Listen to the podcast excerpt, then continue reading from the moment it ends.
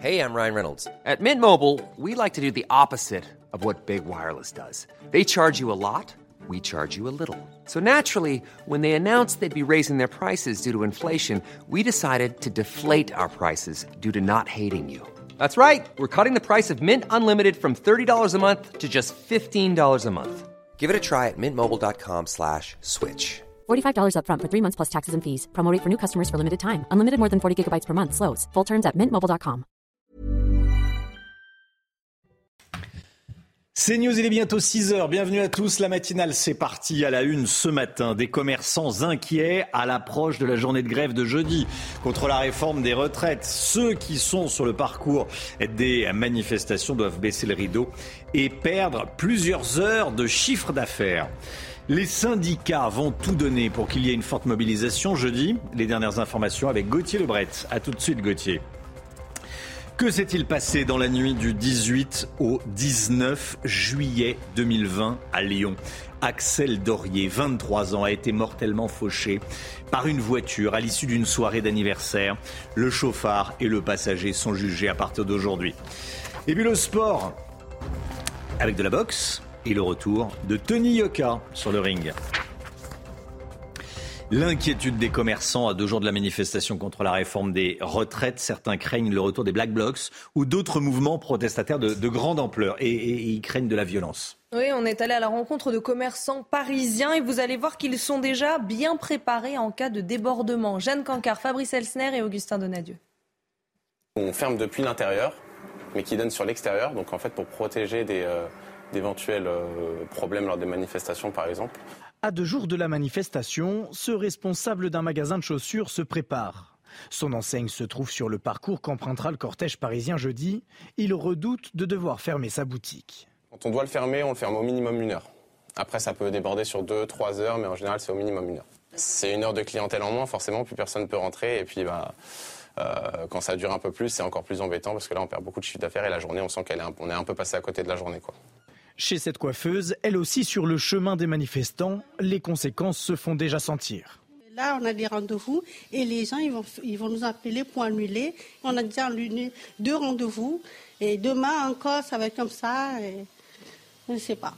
D'autres ont déjà subi les foudres de certains manifestants violents. Alors fermer ou pas, c'est un choix cornélien pour ce restaurateur. Ça m'embêterait de fermer, mais en même temps, j'ai pas envie de faire prendre un risque au, d'abord à mes salariés et surtout au restaurant. Enfin, le tout en fait, c'est pas, pas l'un ou l'autre, c'est vraiment pour le tout. Dans ce contexte de crise, les commerçants espèrent que les manifestations ne viendront pas impacter encore plus leur chiffre d'affaires. Voilà, et soyez là à 6h45. On sera avec Luc Faré, secrétaire général UNSA Fonction publique, sur ce plateau. À quoi faut-il s'attendre jeudi? Plusieurs secteurs se mettent en grève, bien sûr. Des perturbations à prévoir, notamment sur les réseaux RATP et SNCF. Hein. Oui, grève également au sein de l'éducation nationale. La CGT Énergie a menacé de couper l'électricité des élus qui soutiennent la réforme et la CGT Pétrole de bloquer les raffineries. Voilà, et on, on, connaîtra les prévisions de trafic pour la SNCF et la RATP à 17h cet après-midi, en fin d'après-midi. Gauthier Lebret, journée de grève et de manifestation. On attend du monde dans la rue?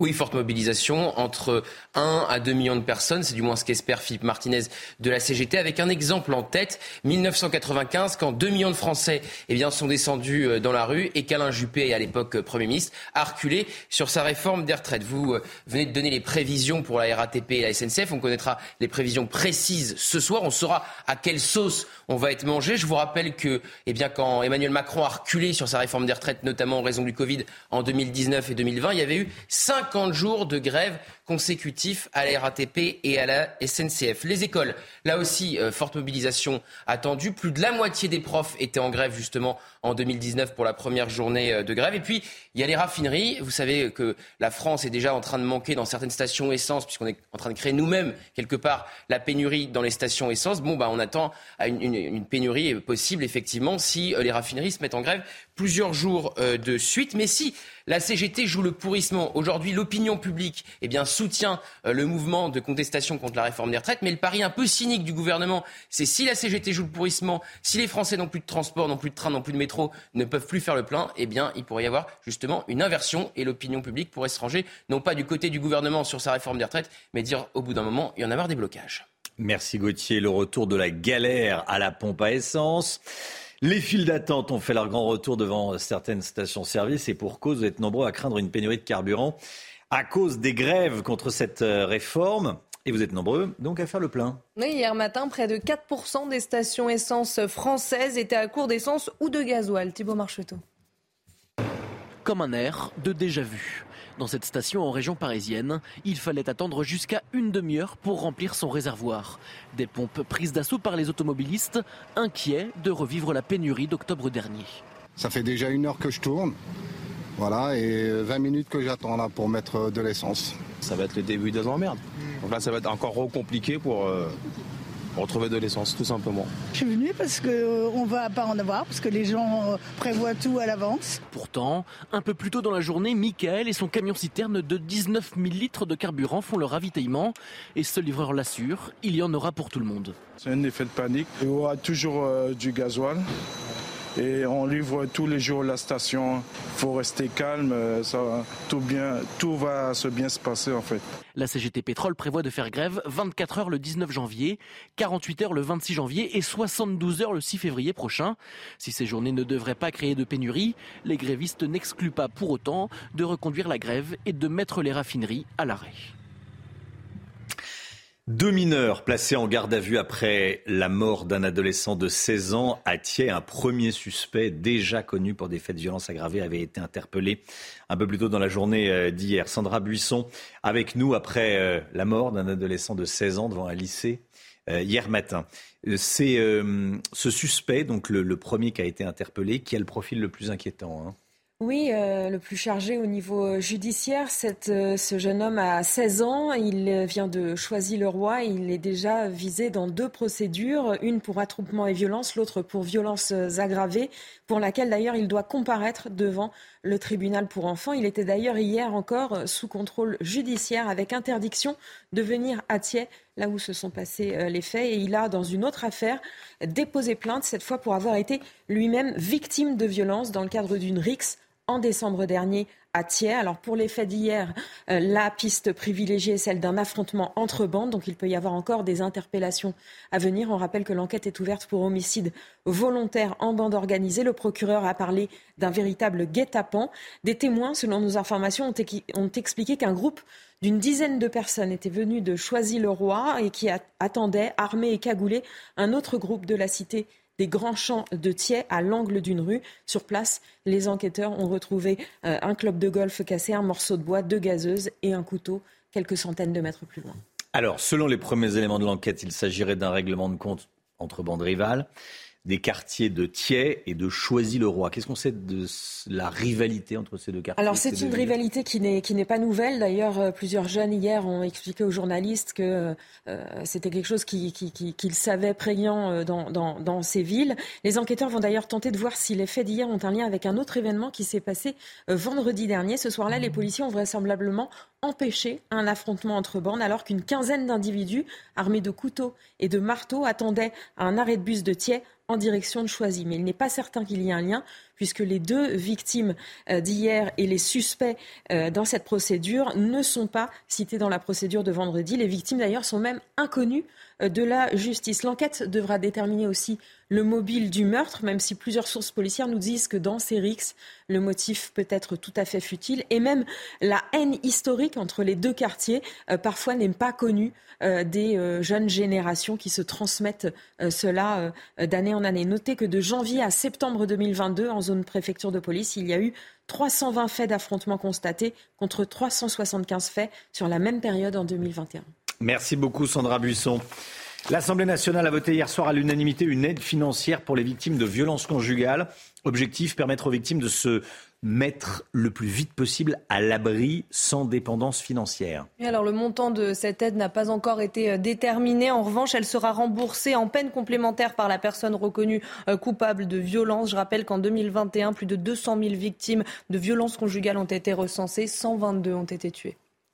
L'urineur arrosé, c'est une idée qui nous vient du Royaume-Uni pour lutter contre les malpropres qui urinent sur les murs, en pleine rue.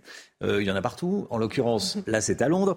Un quartier de Londres a trouvé une solution plutôt amusante. Oui, alors les murs ont été recouverts d'une peinture, je cite, anti-pipi. Alors en fait, cette peinture, avec cette peinture, le pipi euh, ricoche et éclabousse le pantalon ou les chaussures de l'indélicat. Voilà, je vous propose d'écouter ce qu'en pensent les Londoniens.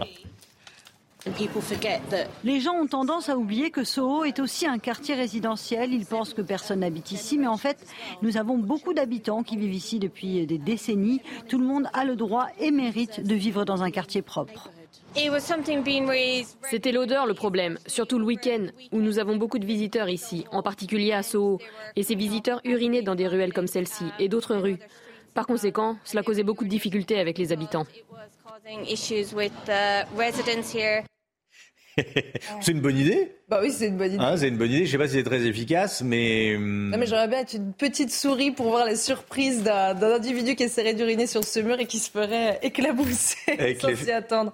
L'effet boomerang, effectivement. Bon, alors, euh, ceci, ça, ça fonctionne à Londres. Il y a peut-être des quartiers euh, en France, dans des grandes villes en France, qui seront intéressés. Oui, je pense. Hein 6h09, euh, merci d'être avec nous. Tout de suite, le sport avec la victoire des Bleus en handball.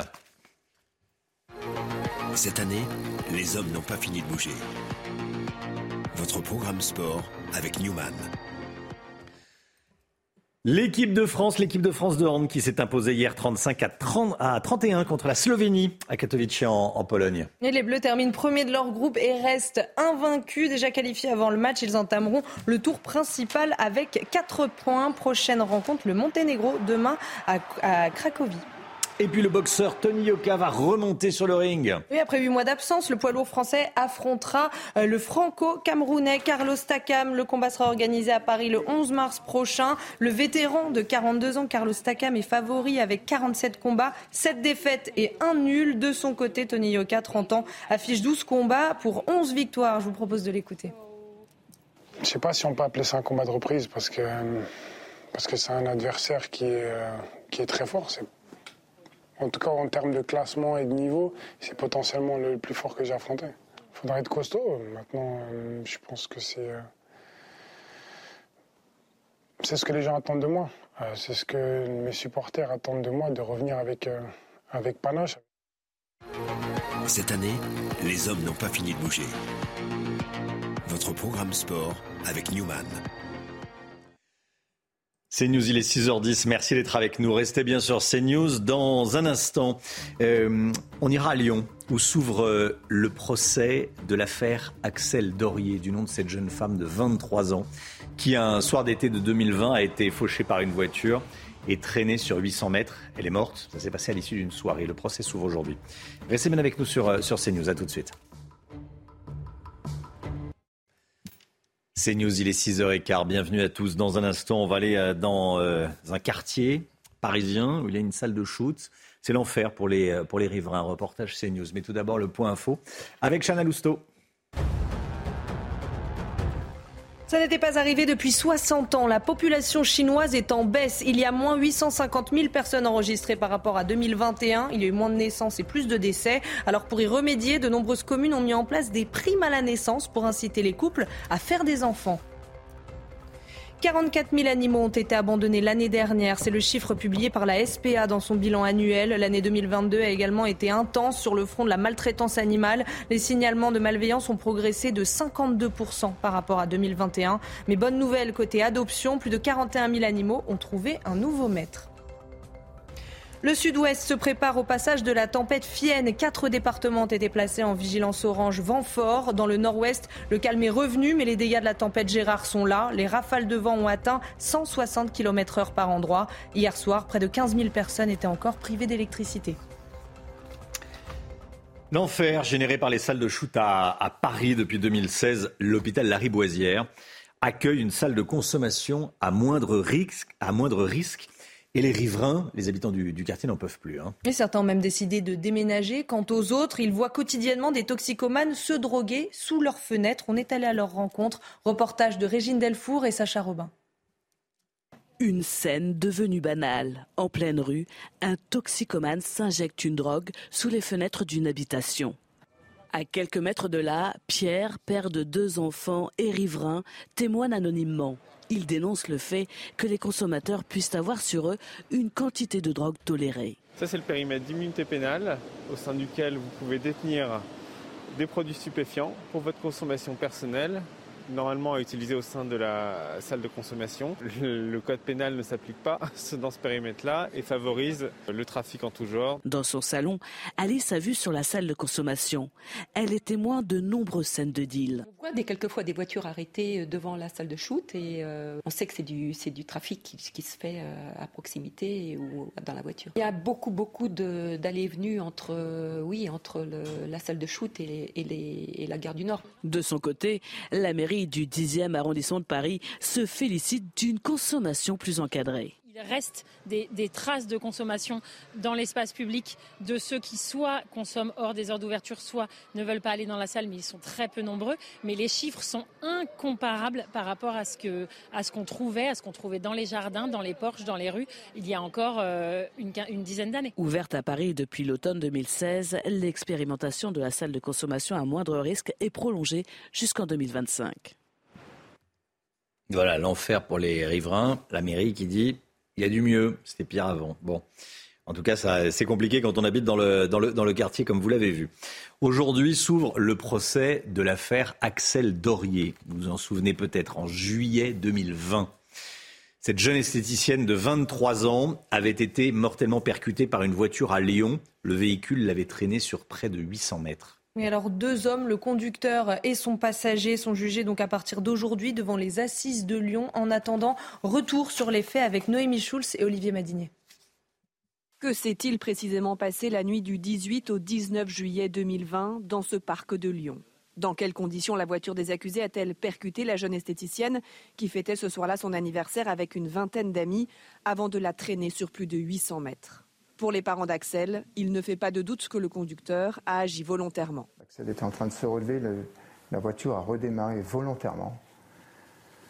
Euh, la voiture a roulé sur Axel et, la suite, euh, ils l'ont traîné, ils sont partis avec, ce qui lui a fait subir. Hein. C'est une horreur. Une version contestée par les accusés. Ils expliquent avoir voulu aider des jeunes filles prises à partie par le groupe d'Axel après avoir renversé un chien. Dans sa panique, il a pris la fuite, il a pris son véhicule. Axel s'est mise devant pour essayer de bloquer le véhicule alors qu'il était agressé par des individus. Et il n'a pas eu d'autre choix. Il a roulé et ce faisant, il a emporté Axel. Il ne le voulait pas, lui. Tout ce qu'il tout ce voulait, c'était euh, fuir cette agression. Et d'ailleurs, deux heures après, il est allé au commissariat se rendre. Quand il a compris qu'Axel avait été euh, blessé et puis qu'elle était décédée, il est allé directement au policier. Pour violence avec arme ayant entraîné la mort sans intention de la donner, le conducteur de la voiture risque jusqu'à 20 ans de prison. Voilà, et le procès s'ouvre ce matin. On sera euh, en direct avec Noémie Schulz à 8h30. La guerre en Ukraine, à Dnipro, à, l'est du pays, le bilan risque de s'alourdir, disent les autorités ukrainiennes. Hier, 40 morts et 77 blessés ont été recensés après la frappe russe sur un immeuble résidentiel. On voit les images. C'est l'un des bilans les plus élevés depuis le début du conflit. Cette nuit, le président ukrainien a dénoncé, je cite, un crime de guerre. Écoutez. Chaque personne impliquée dans ce crime de guerre sera identifiée et tenue pour responsable. La frappe sur Dnipro, comme les attaques similaires, tombe sous la juridiction de la Cour pénale internationale. Nous ferons tout pour que tous les meurtriers russes, tous ceux qui ordonnent ou exécutent ces frappes terroristes contre notre peuple, soient traduits en justice. La vigilance. J'arrive. Voilà, et regardez ces, images à présent qui nous viennent d'Espagne. Hier, c'était la, fête traditionnelle de Las Luminarias, les luminaires en français. Ça se passe dans le centre du pays, près de Madrid. Tous les ans, des, des cavaliers sautent euh, avec leur cheval à travers d'immenses feux de joie. C'est impressionnant, hein C'est beau. Oui, en fait, c'est censé purifier l'animal pour l'année à venir. Alors, des centaines d'habitants et de touristes sont venus euh, pour assister euh, spécialement à l'événement. Des, des, associations de défense animale dénoncent régulièrement la cruauté, disent-ils, euh, de cette tradition, mais les organisateurs se défendent. En fait, les chevaux sont recouverts d'une couche de cire protectrice pour éviter les brûlures. Voilà la tradition espagnole. Merci beaucoup, Chana. Allez, la réforme des retraites. Tiens, euh, pourquoi est-ce qu'on ne fait pas payer les retraités? Tout le monde, tout le monde, euh, tout le monde y passe, j'allais dire, sauf les retraités. Ben, je poserai la question à Lomi Guillot qui va nous, euh, qui va nous répondre dans un instant. À tout de suite. Bon réveil à tous. Rendez-vous avec Pascal Pro dans l'heure des pros, du lundi au vendredi de 9h à 10h30. C'est News, il est 6h24. L'économie avec vous, l'ami Guillot. Le gouvernement a fait le choix de faire porter la réforme des retraites sur les travailleurs et pas du tout sur les retraités. Mais comment les retraités auraient-ils pu contribuer financièrement à la réforme Alors on a beaucoup dit, hein, il y a trois leviers en fait pour euh, réformer euh, le système de, retraite et redresser les finances. D'abord augmenter la durée de cotisation ou alors augmenter le montant des cotisations euh, ou enfin réduire le montant des pensions versées. C'est la première option que le gouvernement a, choisie évidemment en repoussant l'âge de départ et en augmentant le nombre de trimestres cotisés. Il n'a pas voulu augmenter les cotisations parce que le coût du travail est déjà plus élevé en France que dans d'autres pays, mais il aurait très bien pu faire le choix de réduire le montant des pensions les plus élevées euh, des retraités, par exemple. D'autant qu'on en parlait ici euh, la semaine dernière, hein, mais les retraités français ont un niveau de vie médian supérieur à celui des actifs. Ils bénéficient de 200 euros de pouvoir d'achat en plus que la moyenne des Français, et 73% des retraités sont propriétaires de leur logement contre 57% dans le reste de la population. Pourquoi ne pas l'avoir fait alors, ni même, ni même envisagé? C'est vrai que c'est une question qui peut se poser, que de nombreux économistes se hein, d'ailleurs en ce moment. Pourtant, le gouvernement a totalement exclu les retraités de la réforme, refusant de faire porter le moindre effort sur eux. La première raison, c'est que s'il y a bien un totem de la politique d'Emmanuel Macron, c'est la baisse des impôts. Or, prendre aux retraités d'une façon ou d'une autre, ça reviendrait à augmenter les impôts et ça, le gouvernement s'y refuse. Et puis la deuxième raison est sans doute plus politique, électoraliste, même les retraités étant contrairement aux plus jeunes des électeurs qui se mobilisent et se déplacent à chaque élection. Les plus de 50 ans représentent en France la moitié du corps électoral et vous voyez, les votes au premier tour de la présidentielle sont assez clairs. Et au final, est-ce que ça ne serait pas injuste de changer les règles et de faire payer les retraités qui ont cotisé toute leur vie? Alors d'abord, il faut rappeler en matière de justice que les, retraités bénéficient de certains avantages qui n'ont pas vraiment lieu d'être, hein, comme par exemple l'abattement d'impôt sur le revenu de 10% pour frais professionnels, alors que par définition, ils n'ont plus de frais professionnels. Il faut aussi rappeler qu'en moyenne, les Français bénéficient de 5 années de retraite de plus que les habitants des 37 pays de l'OCDE. Ils passent en moyenne 26 ans et 7 mois à la retraite pour les femmes et 23 ans pour les hommes. Alors que pendant le Covid, euh, la protection des aînés avait été affichée comme étant la priorité absolue de tous. Aujourd'hui, l'équité voudrait peut-être qu'il contribue à l'effort comme toutes les générations. C'est d'ailleurs une petite musique que l'on commence à entendre de plus en plus. C'était votre programme avec XXL Maison, mobilier design et décoration. Bientôt 6h30, bon réveil à tous. La météo tout de suite et on commence avec la météo des neiges.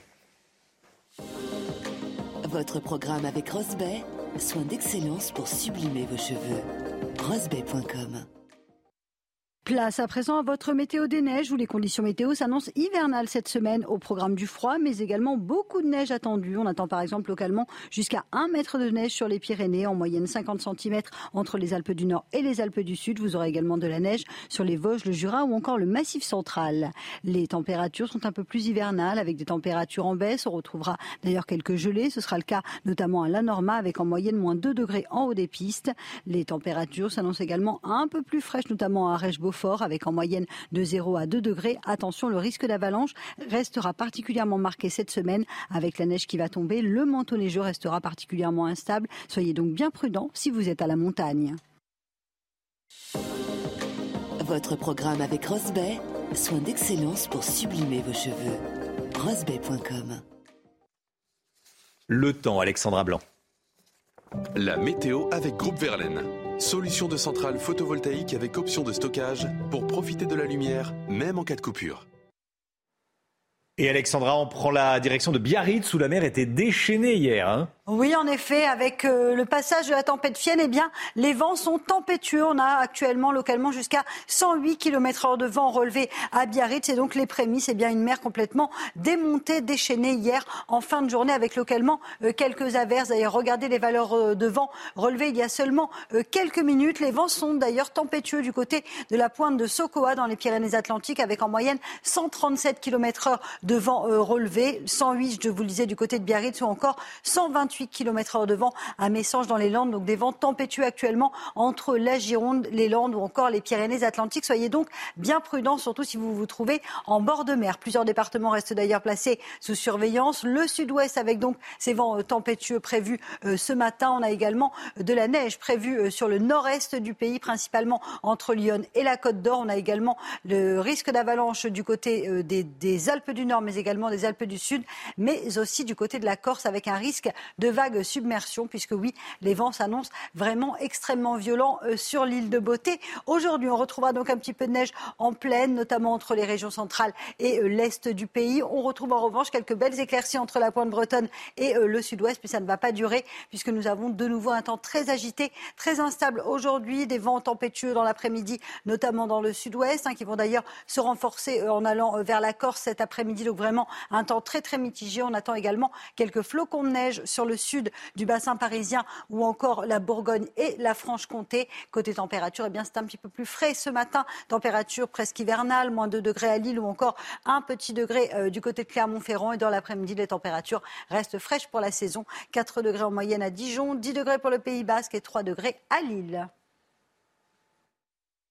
Vous avez regardé la météo avec Groupe Verlaine. Isolation thermique par l'extérieur avec aide de l'État. Groupe Verlaine, le climat de confiance. C'est News, il est 6h30, bienvenue à tous. À la une des transports publics au ralenti, jeudi prochain. On connaîtra l'état du trafic à la SNCF et à la RATP en Ile-de-France en fin de journée. Galère en perspective pour les usagers. La mobilisation de jeudi contre la réforme des retraites. On sera dans un instant avec Luc Faré de l'UNSA Fonction publique à 6h45. On ira dans un instant citer Vato à Nantes où des dealers de drogue se sont installés au pied des immeubles quelques temps seulement après que d'autres dealers avaient été chassés par la police. Reportage CNews. L'émotion après la mort d'un ado de 16 ans poignardé devant son lycée de Thiers dans le Val-de-Marne. Les élèves et les parents sont évidemment sous le choc. La grève contre la réforme des retraites, jeudi risque d'être une journée compliquée, c'est le moins qu'on puisse dire, dans les transports en commun, Chana. Hein. Alors les prévisions de trafic de la RATP et de la SNCF seront annoncées euh, tout à l'heure à 17h. Alors comment allez-vous vous organiser? On est allé euh, vous poser la question. Célia Barotte et Florian Paume. Se déplacer en transport en commun jeudi, un casse-tête pour des milliers de Français. Les syndicats veulent marquer les esprits avec une journée coup de poing, une mobilisation comprise par les usagers des trains et métros parisiens, mais qui suscite des inquiétudes. Ça bloque bien plus de personnes que ça n'a d'impact sur la grève en elle-même. Moi, je fais un travail où on voyage beaucoup. Et, euh, et c'est vrai que quand on tombe sur une grève et qu'on est obligé de voyager quand même, bah, on prie pour pouvoir arriver à l'heure. Le seul moyen qu'ils ont trouvé, c'est peut-être de faire grève, mais euh, n'empêche que ça, ça embête tout le monde. Les prévisions de trafic de la SNCF et de la RATP vont être communiquées aujourd'hui. À 17h, les Français connaîtront l'ampleur du mouvement, mais les travailleurs envisagent déjà un plan B. Bah à pied Normalement, effectivement, je suis dans les transports en commun, mais du coup là, euh, je prendrai ma voiture euh, à l'occasion du coup. Bah, J'ai prévu de faire du télétravail. Et puis si vraiment c'est pas possible d'aller au travail, bah, on n'ira pas. Du côté du trafic aérien, un syndicat minoritaire de contrôleurs a déposé un préavis de grève, mais l'impact sur les vols est encore flou. Pour les avions comme les trains et les métros, cette première journée de contestation va déterminer la continuité ou non des perturbations. Voilà, perturbation à la RATP, à la SNCF, on vient de le voir, grève également au sein de l'éducation nationale. Euh, faites attention si vous avez des enfants. La CGT Pétrole menace de bloquer les raffineries. Et maintenant, la Fédération CGT des mines et de l'énergie menace de couper l'électricité à tous les élus qui soutiennent la réforme. Regardez ce que dit le secrétaire général de la Fédération. On va aller voir ceux qui veulent la réforme, qui la soutiennent. Ceux-là, on va s'occuper d'eux. Non mais, on va s'occuper d'eux. On va aller les voir dans leur permanence, on va les discuter avec eux. Et puis si d'aventure ils ne comprennent pas le monde du travail, on les ciblera dans les coupures qu'on saura organiser. Ce sont clairement des menaces. Euh, Qu'est-ce que vous en pensez, vous? Écoutez vos réponses, c'est votre avis. Euh, personne ne mérite d'avoir le courant coupé. Et je suis pas pour, même si je suis pas forcément pour la réforme des retraites, etc. Ce ne sont pas les bases d'une société démocratique. Euh, dans un débat, euh, il faut accepter l'opinion des autres. Ils ont été élus par des gens, donc du coup ils sont légitimes à prendre cette décision. Ça fait partie de leur métier et je trouve que c'est dommage que, que des gens qui ont une cause sûrement noble et que je peux respecter et entendre fassent euh, des pratiques comme ça. C'est un gag ou c'est vrai? On nage un peu dans le délire actuellement, non? Voilà, tiens, je demanderai à Luc Faré de l'UNSA Fonction publique ce qu'il en pense. Il sera avec nous dans, dans un instant. À Nantes, le point de deal du 38 rue Watteau renaît de ses cendres, bien malheureusement situé dans le quartier d'Hervalières. Il serait l'un des trafics, des points de trafic, des points de deal les plus rémunérateurs de la ville, mais aussi le plus dangereux, Chana. Hein. Oui, depuis son démantèlement l'été dernier, les fusillades s'enchaînent. Les trafiquants tentent de reprendre la main sur ce territoire, coûte que coûte, faisant vivre un cauchemar à leurs voisins. On est allé sur place. Michael Chailloux et Jean-Michel Decaze. Le 38 rue Watteau est situé au fond d'une impasse, une localisation qui facilite le commerce en toute tranquillité. Dès 10 heures le matin, le hall d'immeuble est occupé par des dealers. Cette voisine prend régulièrement des photos du trafic sous ses fenêtres. On a d'ailleurs, on n'a même plus besoin de passe parce qu'on arrive, la porte est ouverte. Hier, moi, j'étais partie chez ma fille, je rentre, il était 18 h par là, mais il y en a un, mais il m'a foutu la trouille parce que soit il était en manque, soit il avait il avait les yeux, je vous dis pas comment, hein. quand ils sont comme ça. Vous savez, pour avoir de l'argent, ben, j'étais pas à l'aise. Hein. Je peux vous dire, je suis rentré, je me suis enfermé, puis hop. Ce point de deal très rémunérateur a fait l'objet d'une grosse opération de police à l'été 2022. Un démantèlement de courte durée. Depuis, le trafic a repris, ce qui ne rassure pas les habitants. C'est en fin d'année, quand il y a un qui s'est fait tirer dessus un mercredi après-midi. Ben, vous imaginez les gens qui ont des enfants Nous, on est plusieurs à vouloir partir. Alors après, on se dit, pourquoi c'est à nous de partir? Cette voisine en appelle aux autorités pour une présence policière permanente. Voilà, et soyez là si vous le pouvez à 8h30. On sera en direct avec Bruno Gallet, qui est secrétaire départemental Loire-Atlantique Alliance. Voilà. Euh, on, va, revenir sur ce qui se passe dans cette cité. Euh, deux autres mineurs ont été placés en garde à vue après la mort d'un adolescent de 16 ans à Thiers. Un premier suspect, déjà connu pour des faits de violence aggravés, avait été interpellé plus tôt dans la journée d'hier. Hein. Et selon les premiers éléments de l'enquête, il s'agirait d'un règlement de compte entre bandes rivales des de Thiers et de Choisy-le-Roi. On est allé sur place devant le lycée où la victime a été euh, poignardée. Les élèves de l'établissement, mais aussi les habitants de Thiers sont sous le choc. Charles Baget et Aminat Adem à Thiers. Si la police a sécurisé les abords de l'établissement où les lycéens ont repris les cours normalement, les riverains que nous avons croisés se disent choqués. L'histoire a fait le tour du quartier. Un petit de 16 ans euh, qui, va en cours et qui se fait poignarder, euh, moi je trouve que c'est super inquiétant. Ça me fait un peu peur, franchement. J'ai des gosses, donc euh, ça me fait penser à, à l'air à venir, quoi pour un petit souci, là, il perd la vie comme ça, là, c'est vraiment triste. C'est devant son lycée que l'adolescent de 16 ans a été mortellement poignardé hier matin. Un autre élève du même âge a été blessé à la cuisse, mais son pronostic vital n'est pas engagé selon le parquet. Une dizaine d'agresseurs cagoulés s'en seraient pris aux deux victimes sur fond de rivalité entre les quartiers de Thiers et celui de Choisy-le-Roi, deux villes limitrophes. C'est des cités entre elles qui se, font la guerre. À chaque fois, c'est un match retour et puis il y en aura encore un autre à chaque fois. Malheureusement, c'est des faits assez récurrents. Ce n'est pas la première fois qu'un tel événement se produit devant le lycée Guillaume Apollinaire. En 2017, une importante rixe impliquant une vingtaine de personnes avait eu lieu devant l'établissement. L'incendie du bâtiment industriel de Bolloré Logistique près de Rouen a été circonscrit hier soir. Les pompiers sont venus à bout des flammes vers 23h30. Le bâtiment euh, contenait des batteries au lithium. Le site n'est pas classé Céveso. Cet incendie n'a pas généré de pollution dangereuse pour la population, Dixit, la préfecture. Tout de suite les sports avec la victoire des Bleus en handball. Cette année, les hommes n'ont pas fini de bouger. Votre programme sport avec Newman. L'équipe de France s'est imposée hier 35 à 31 contre la Slovénie à Katowice en Pologne. Et les Bleus terminent premier de leur groupe et restent invaincus. Déjà qualifiés avant le match, ils entameront le tour principal avec 4 points. Prochaine rencontre, le Monténégro demain à Cracovie. Et but du tennis avec les Françaises à l'Open d'Australie. Caroline Garcia, quatrième mondiale, a, réussi son entrée en lice cette nuit à Melbourne. Hein. Oui, elle a battu la Canadienne Catherine Seboff 6-3, 6-0. Et de son côté, Alizé Cornet, 34e mondiale, a été éliminée dès le premier tour. La Canadienne Léla Fernandez l'a battue 7-5, 6-2. Cette année, les hommes n'ont pas fini de bouger. Votre programme sport avec Newman.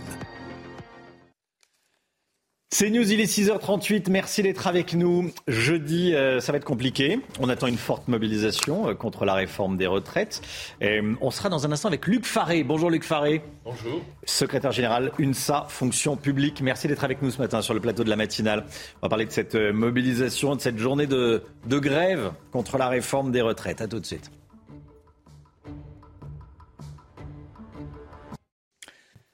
C'est News, il est 6h42. Luc Faré est avec nous, secrétaire général UNSA, fonction publique. On va euh, échanger Luc Faré dans un instant, juste après le point info. Chanel Housteau. Attention, si vous avez des enfants, l'éducation nationale se met en grève aujourd'hui. De nombreuses classes seront fermées dans tous les niveaux. Les syndicats réclament une revalorisation salariale et une amélioration des conditions de travail. De travail. Je rappelle que jeudi prochain, une autre grève est organisée, cette fois-ci contre la réforme des retraites.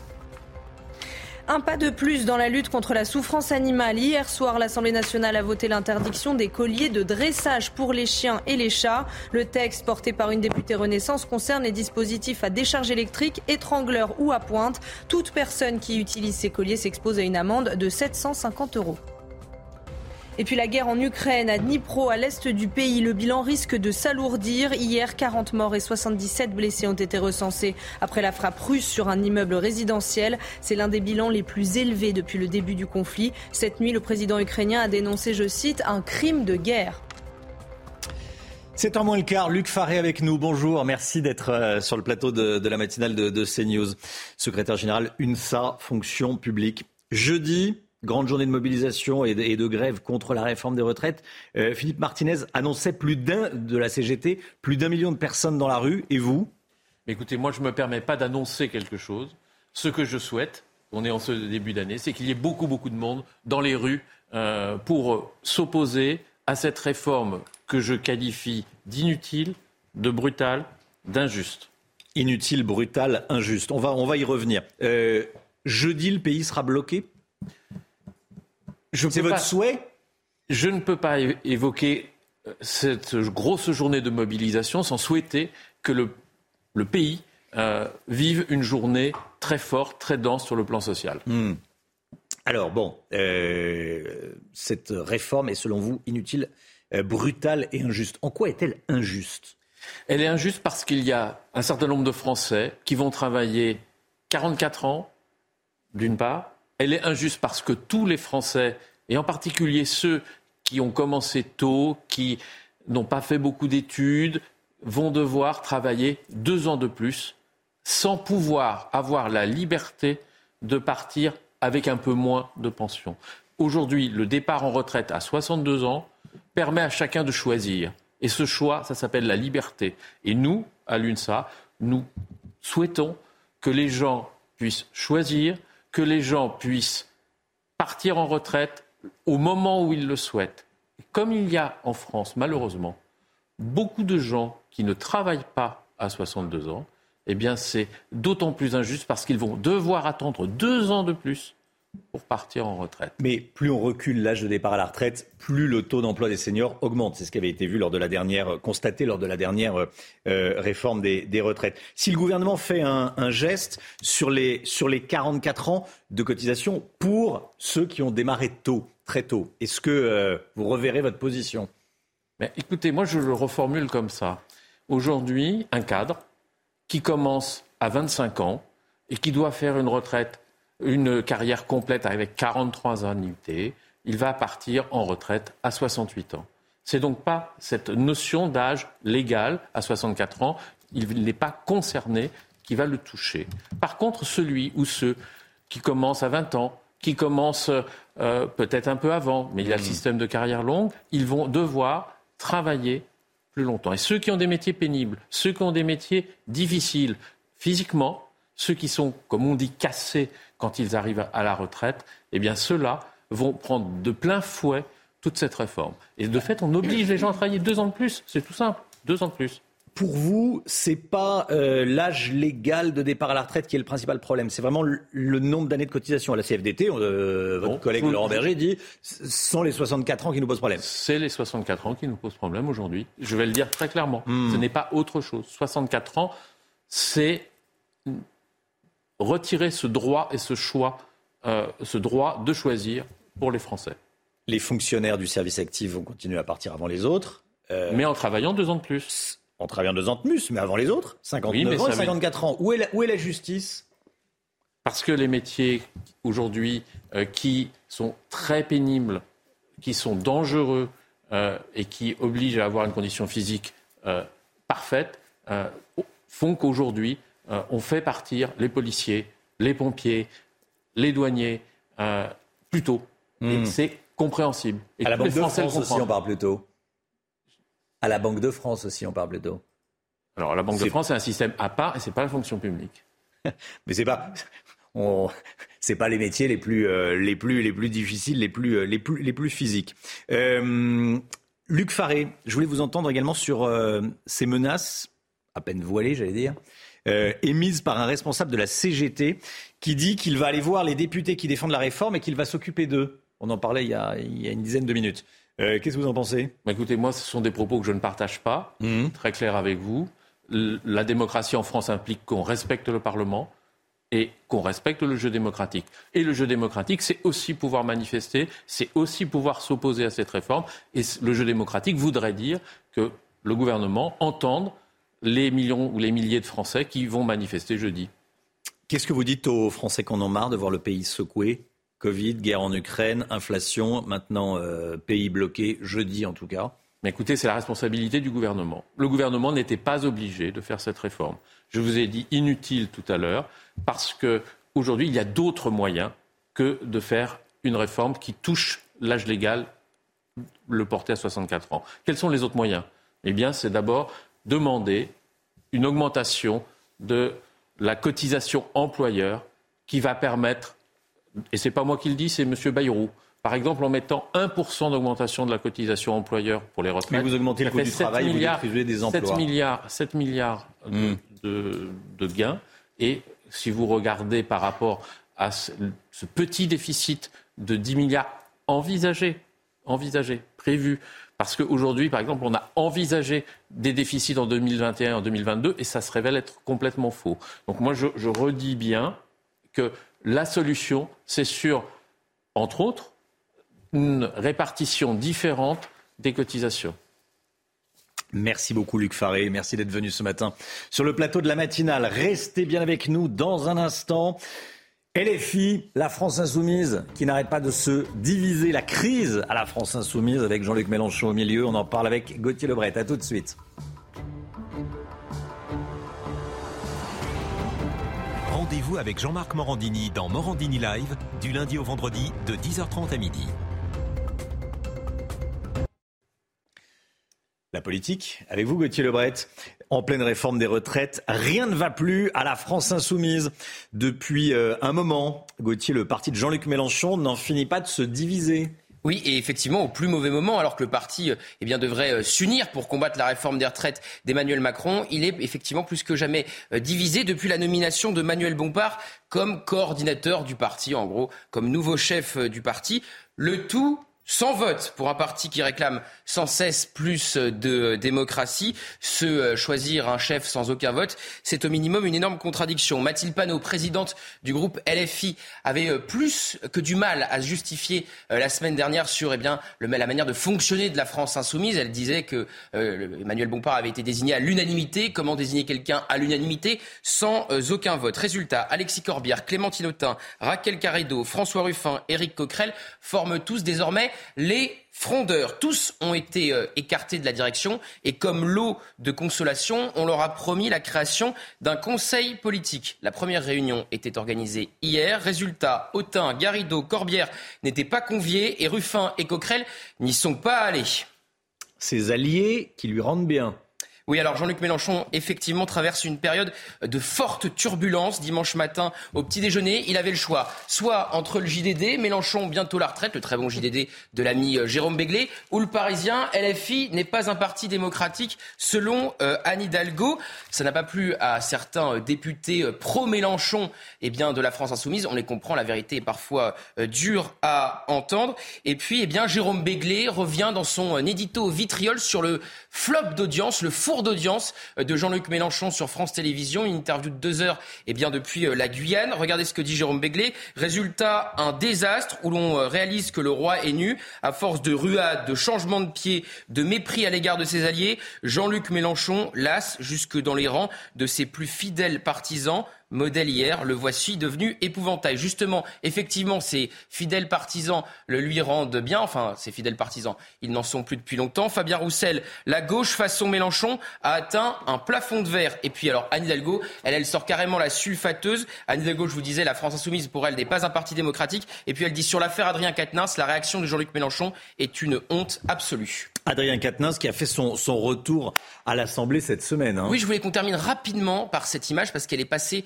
euh, effectivement sous les radars alors que c'est une image très importante. Il était euh, effectivement à l'Assemblée nationale la semaine dernière. Il est venu à une réunion euh, eh bien, de la Commission des affaires étrangères et regardez, il est escorté par plusieurs députés insoumis, dont Carlos Martens Bilongo qu'on voit actuellement sur l'image. Je vous rappelle que Adrien Quatennens a été exclu pour quatre mois du groupe insoumis à l'Assemblée. Quatre mois, c'est aussi la peine de prison avec sursis qu'il a effectivement donc il a écopé pour avoir giflé sa femme. C'est curieux de se faire escorter par des députés insoumis alors même qu'on a été exclu du groupe pour quatre mois. Certains députés insoumis étaient très mal à l'aise hein, face à ce retour. Là aussi, Adrien Quatennens est une grande source de division au sein des insoumis. Merci Gauthier. On sera justement avec euh, Manuel Bompard, député de la France Insoumise des Bouches-du-Rhône à 8h15, invité de Laurence Ferrari. Il euh, répondra il sera interrogé sur, euh, les insoumis. sur toutes, ces, euh, toutes, ces, euh, toutes ces questions. Merci Gauthier. Il est 6h56 et c'est l'instant musique comme tous les matins. Bien dans vos baskets, devant la chronique culture avec bah, Bexley. Bexley, bon chic, bon sens. Et on écoute Iggy Pop ce matin, Strung Out Johnny, le rocker qui est toujours au top, hein, à 75 ans avec son, son nouvel album, Every Loser.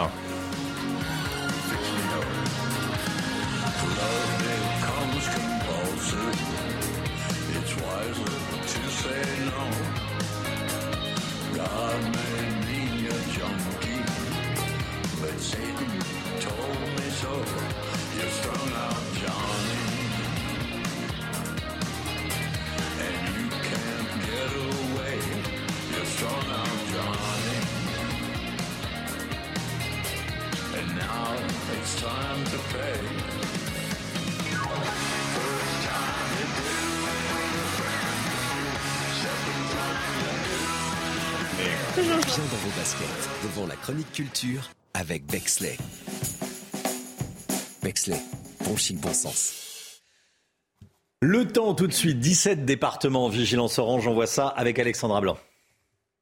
La météo avec Groupe Verlaine. Solution de centrale photovoltaïque avec option de stockage pour profiter de la lumière, même en cas de coupure.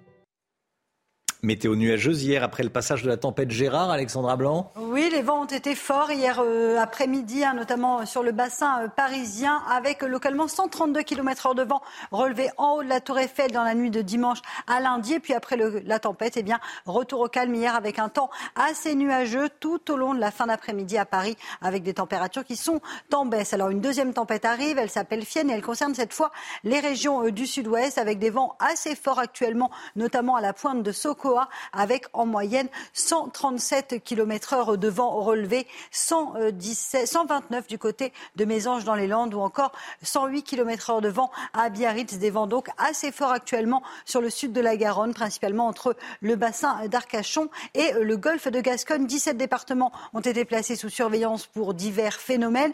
D'une part, les vents tempétueux dans le sud-ouest. On attend également de la neige sur la Bourgogne ou encore sur la Franche-Comté, ainsi que du côté des Alpes avec un vent tempétueux, hein, toujours notamment dans le sud-ouest, entre le golfe de Gascogne, le golfe d'Union ou encore du côté de la Corse. Et puis on aura également cet après-midi quelques petits flocons de neige sur le sud du bassin parisien, sur le nord-est ou encore en redescendant euh, vers les Alpes du Sud. On retrouvera toujours de l'instabilité du côté de la Corse et puis dans le sud-ouest également un temps très mitigé, très instable avec beaucoup de vent sur les cimes pyrénéennes. Soyez donc bien prudents si vous êtes à la montagne. Les températures, eh bien, température en baisse ce matin, retour de quelques gelées sur le nord, moins 2 degrés à Lille Lille, 0 degré en Champagne. Et puis dans l'après-midi, eh les températures continuent à baisser. 3 degrés à Lille, 3 degrés également euh, du côté de Strasbourg. Vous aurez 4 degrés à Paris. Ce sera un petit peu plus doux encore sous les vents s'annoncent tempétueux avec en moyenne 14 à 15 degrés entre Bastia et Ajaccio. Suite du programme, conditions météo un peu plus calmes prévues à partir de demain. Regardez, retour du soleil, mais le froid va s'installer.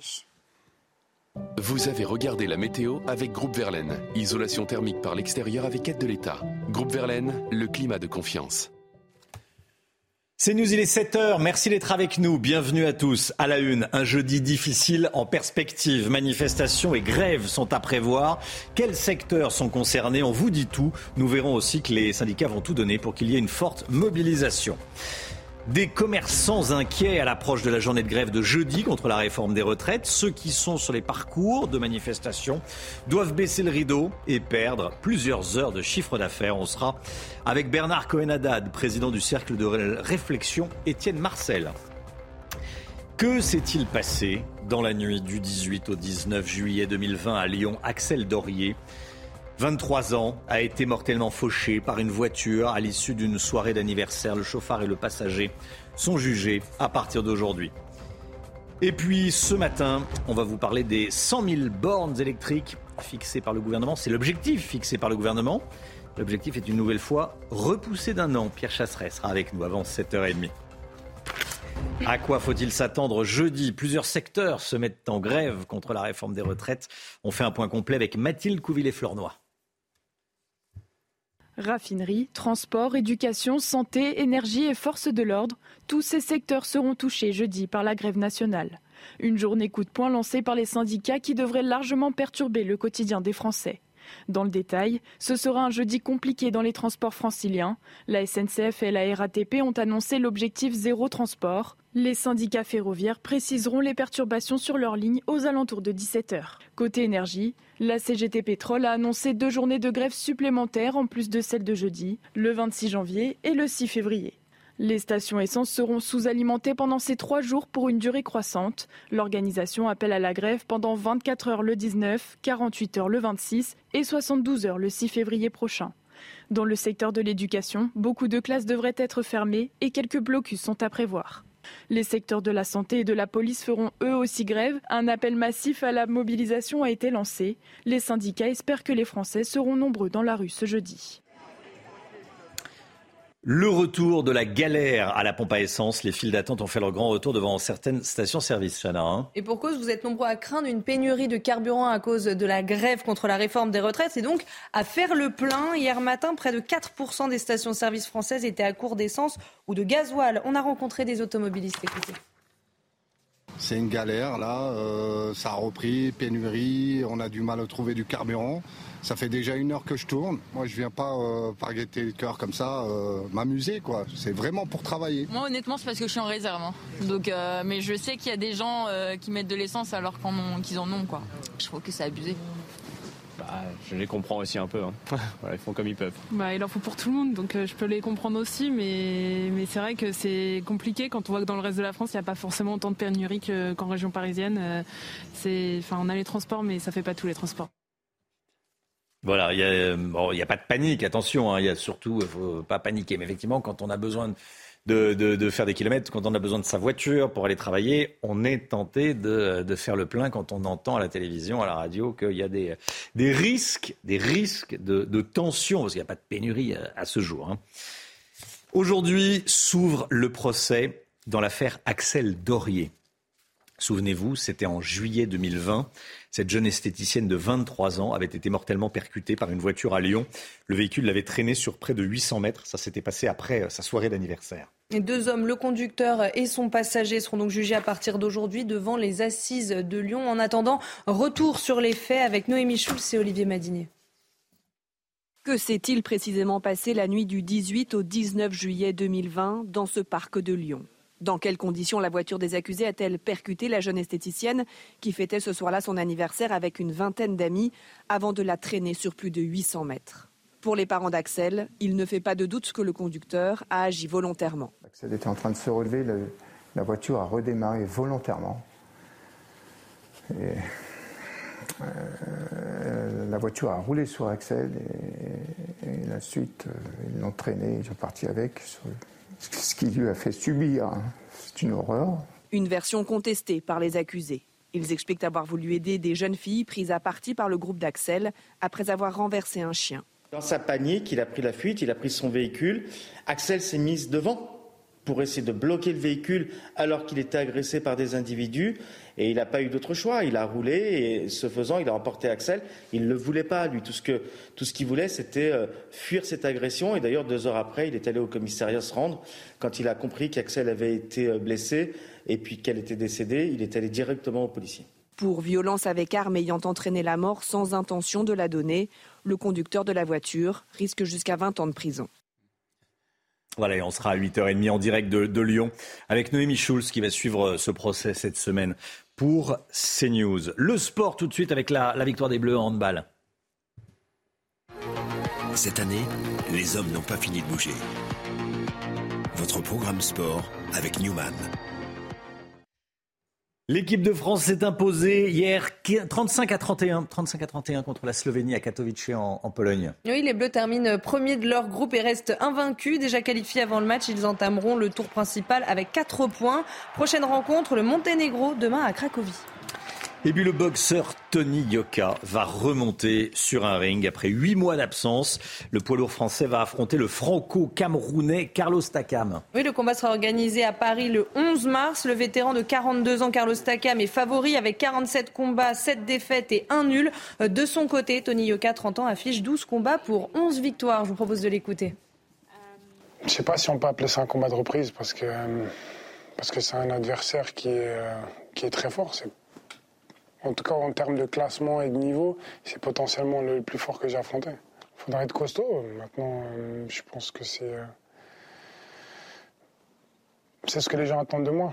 Euh, c'est ce que mes supporters attendent de moi, de revenir avec, avec panache. Cette année, les hommes n'ont pas fini de bouger. Votre programme sport avec Newman. C'est News, il est 7h07, restez bien avec nous. Dans un instant, on sera avec Bernard Cohenadad. Bonjour. Vous représentez des, commerçants, vous êtes président du Cercle de réflexion Étienne Marcel. Des commerçants qui sont inquiets parce que euh, on s'achemine vers des semaines tendues socialement. Il y a notamment la, grève de, jeudi, journée de, mobilisation et de manifestation. Et il y a des commerçants qui vont devoir baisser le rideau pour des raisons de, sécurité. Et quand le rideau est baissé, ben, il y a du chiffre d'affaires qui s'envole. On en parle dans un instant. À tout de suite. C'est News, il est 7h10, la journée de jeudi, les inquiétudes des commerçants, on en parle dans un instant, mais tout d'abord, euh, avec vous Gauthier Lebret, on va faire un point sur euh, ce qui se profile jeudi. Qu'est-ce qu'on sait de la mobilisation à ce jour qui se, qui se, euh, qu'on voit, voilà, qui se prépare, qu'on voit arriver? Philippe Martinez espère 1 à 2 millions de personnes une à deux millions de personnes dans la rue mm. eh bien, ce jeudi avec une date en tête, 1995, quand 2 millions de personnes sont descendues dans la rue et qu'Alain Juppé, à l'époque Premier ministre, a reculé sur sa réforme des retraites. 200 points de rassemblement sont prévus dans le pays selon la CGT. À la RATP et la SNCF, on va connaître ce soir à quelle sauce eh bien, on sera mangé. Je vous rappelle que lors de la dernière réforme des retraites avortée pour le coup, puisqu'Emmanuel Macron avait reculé, notamment en raison du Covid, 50 jours consécutifs de grève à la RATP et la SNCF. Les écoles, euh, c'est pareil, hein, ça va énormément faire grève euh, jeudi euh, prochain, ce jeudi. Je vous rappelle même chose qu'en 2019, la moitié des enseignants dans le primaire étaient en grève pour la première journée de mobilisation. Et puis évidemment, il y a les raffineries, vous le savez, vous en entendez parler, vous allez peut-être faire le plein. Eh bien, en anticipation, il y a un risque de pénurie dans les raffineries si la grève se prolonge comme il y a quelques mois. Mais si la CGT décide de jouer le pourrissement, il y a un calcul un peu cynique de la part du gouvernement. C'est-à-dire qu'aujourd'hui, l'opinion est très farouchement opposée à cette réforme des retraites et soutient également la mobilisation. Mais euh, au bout d'un moment, si les Français ne peuvent pas faire le plein, si les Français n'ont pas de métro, si les Français n'ont pas de train, si les Français ne peuvent pas aller déposer leurs enfants à l'école, l'opinion publique pourrait s'inverser et non pas soutenir cette réforme des retraites, mais dire au bout d'un moment, les blocages, il y en a marre. On est avec Bernard Cohen-Haddad, Rebonjour, président du centre de réflexion Étienne Marcel. Vous, vous, représentez des commerçants. Quand vous entendez ça, qu'il va y avoir une journée très compliquée jeudi, qu'est-ce que vous vous dites? Ah, Comme Julien Arnaud, hein, il y en a marre. Euh, il faut faire attention. Au bout d'un moment, on ne peut pas continuellement avoir des contraintes, des fermetures préventives et des clients qui viennent plus dans les centres-villes. Donc il faut savoir ce qu'on veut. c'est bien de manifester, ça fait partie d'un droit démocratique, même un droit constitutionnel, la grève. La liberté d'aller et de venir, la liberté du commerce et de l'industrie, c'est un droit aussi, et nous voulons vivre tout simplement dans nos quartiers et faire en sorte que l'on puisse se déplacer dans les villes. Qu'est-ce que vous disent, qu'est-ce que vous disent vos, vos, adhérents? Qu'est-ce qu'ils craignent? Ils craignent uniquement une baisse de, chiffre d'affaires, quelques heures à, devoir fermer. Bon, j'allais dire, ça peut peut-être se gérer. Euh, ça dépend quel commerce d'ailleurs. Euh, en revanche, il y a aussi les questions de sécurité il y a des questions de sécurité, il y a des questions aussi d'accès euh, aux établissements, hmm. de protection des clients qui sont dans l'établissement au moment où il peut y avoir des mouvements. Il y a des débordements, vous savez que jusqu'à présent, à chaque fois, ou la plupart du temps, pour ne pas être négatif, il y a euh, des dégradations en marge des manifestations, euh, et là c'est extrêmement négatif. Et puis il y a aussi une difficulté, c'est que ces journées perdues ne sont pas prises en place en compte par les assurances. Hein, ah oui. 3, 4 Bah oui, euh, le risque de, de perte d'exploitation ne fonctionne pas quand il y a une manifestation. Si vous faites moins 50% sur le chiffre. Euh... Ça, soyez dessus, tout simplement. Merci, oui, pour être clair. de dire, pour être clair, parce que ça, c'est ce que nous vivons continuellement. Donc c'est 20 à 30, voire 40% euh, de hmm. chiffre d'affaires du jour en moins. Jeudi, c'est une journée perdue sur le parcours des, manifestations. Je pense à Paris, mais je pense à toutes les, grandes villes. Mais pas uniquement. À Marseille, à euh, Lyon. bon. Oui, c'est une journée. Et puis surtout, euh, ça a été bien dit tout à l'heure, à Paris, euh, il y a 5 millions, et en Ile-de-France, de voyageurs qui ne vont pas pouvoir prendre les transports en commun. Alors c'est nos collaborateurs, nos, entrepreneurs, ceux qui vont et qui ne pourront pas déposer leurs enfants à l'école, c'est qu'on pourra rentrer surtout dans les métiers en tension. Donc il y a une vraie réalité d'une ville qui risque d'être morte et surtout un, risque pour euh, les entreprises de perte de chiffre d'affaires et de dégâts collatéraux sur le mobilier public, soit sur nos commerces ça désorganise tout. Euh, on a un reportage ce matin qu'on diffuse sur des commerçants sur le parcours de la manifestation parisienne en l'occurrence, qui euh, disent qu'ils vont baisser le rideau. Euh, depuis les, manifestations violentes des, dernières années, des derniers mois, les, commerçants ont pris des, mesures pour sécuriser leur, leur commerce. Alors oui, ah, surtout dans les grandes métropoles, on a vraiment surgaranti, surprotégé nos devantures avec des protections, on le voit sur, derrière, soit en bois, soit en métal. Et puis ce qu'on demande surtout, c'est la réunion d'états généraux euh, de la vie démocratique et de la sécurité économique. Il faut vraiment que on ait un débat sur comment on peut à la fois manifester, protéger la liberté d'aller et venir et protéger la liberté du commerce. On ne peut pas, alors qu'aujourd'hui on a une augmentation du coût de l'énergie, avoir des commerces qui ferment ou des services aussi, parce qu'on ne pourra pas aller chez le médecin ce jour-là non plus. Accessoirement. Merci beaucoup Bernard Cohen-Haddad, président du Centre de réflexion. Étienne Marcel, merci d'être venu ce matin sur le plateau de la matinale. Bonne journée à vous, bon courage. 7h15, le point info avec Chanel Lousteau.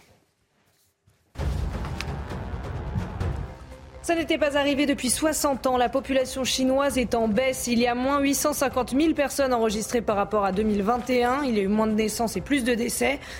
Alors pour y remédier, de nombreuses communes ont mis en place des primes à la naissance pour inciter les couples à faire des enfants. 44 000 animaux ont été abandonnés l'année dernière. C'est le chiffre publié par la SPA dans son bilan annuel. L'année 2022 a également été intense sur le front de la maltraitance animale. Les signalements de malveillance ont progressé de 52% par rapport à 2021. Mais bonne nouvelle côté adoption, plus de 41 000 animaux ont trouvé un nouveau maître. Et puis le sud-ouest se prépare au passage de la tempête Fienne. 17 départements ont été placés en vigilance orange. Dans le nord-ouest, le calme est revenu, mais les dégâts de la tempête Gérard sont bien là. Les rafales de vent ont atteint 160 km heure par endroit. Hier soir, près de 15 000 personnes étaient encore privées d'électricité. L'économie tout de suite. Euh, les fonctionnaires. Un million de fonctionnaires en plus en 25 ans. On en parle avec le Guillaume. Vivez un moment d'émotion devant votre programme avec XXL Maison, mobilier design et décoration. Il y avait 5 600 000 salariés de la fonction publique en France fin 2021. Depuis 25 ans, le nombre de fonctionnaires, le Guillaume, n'a cessé d'augmenter. Hein.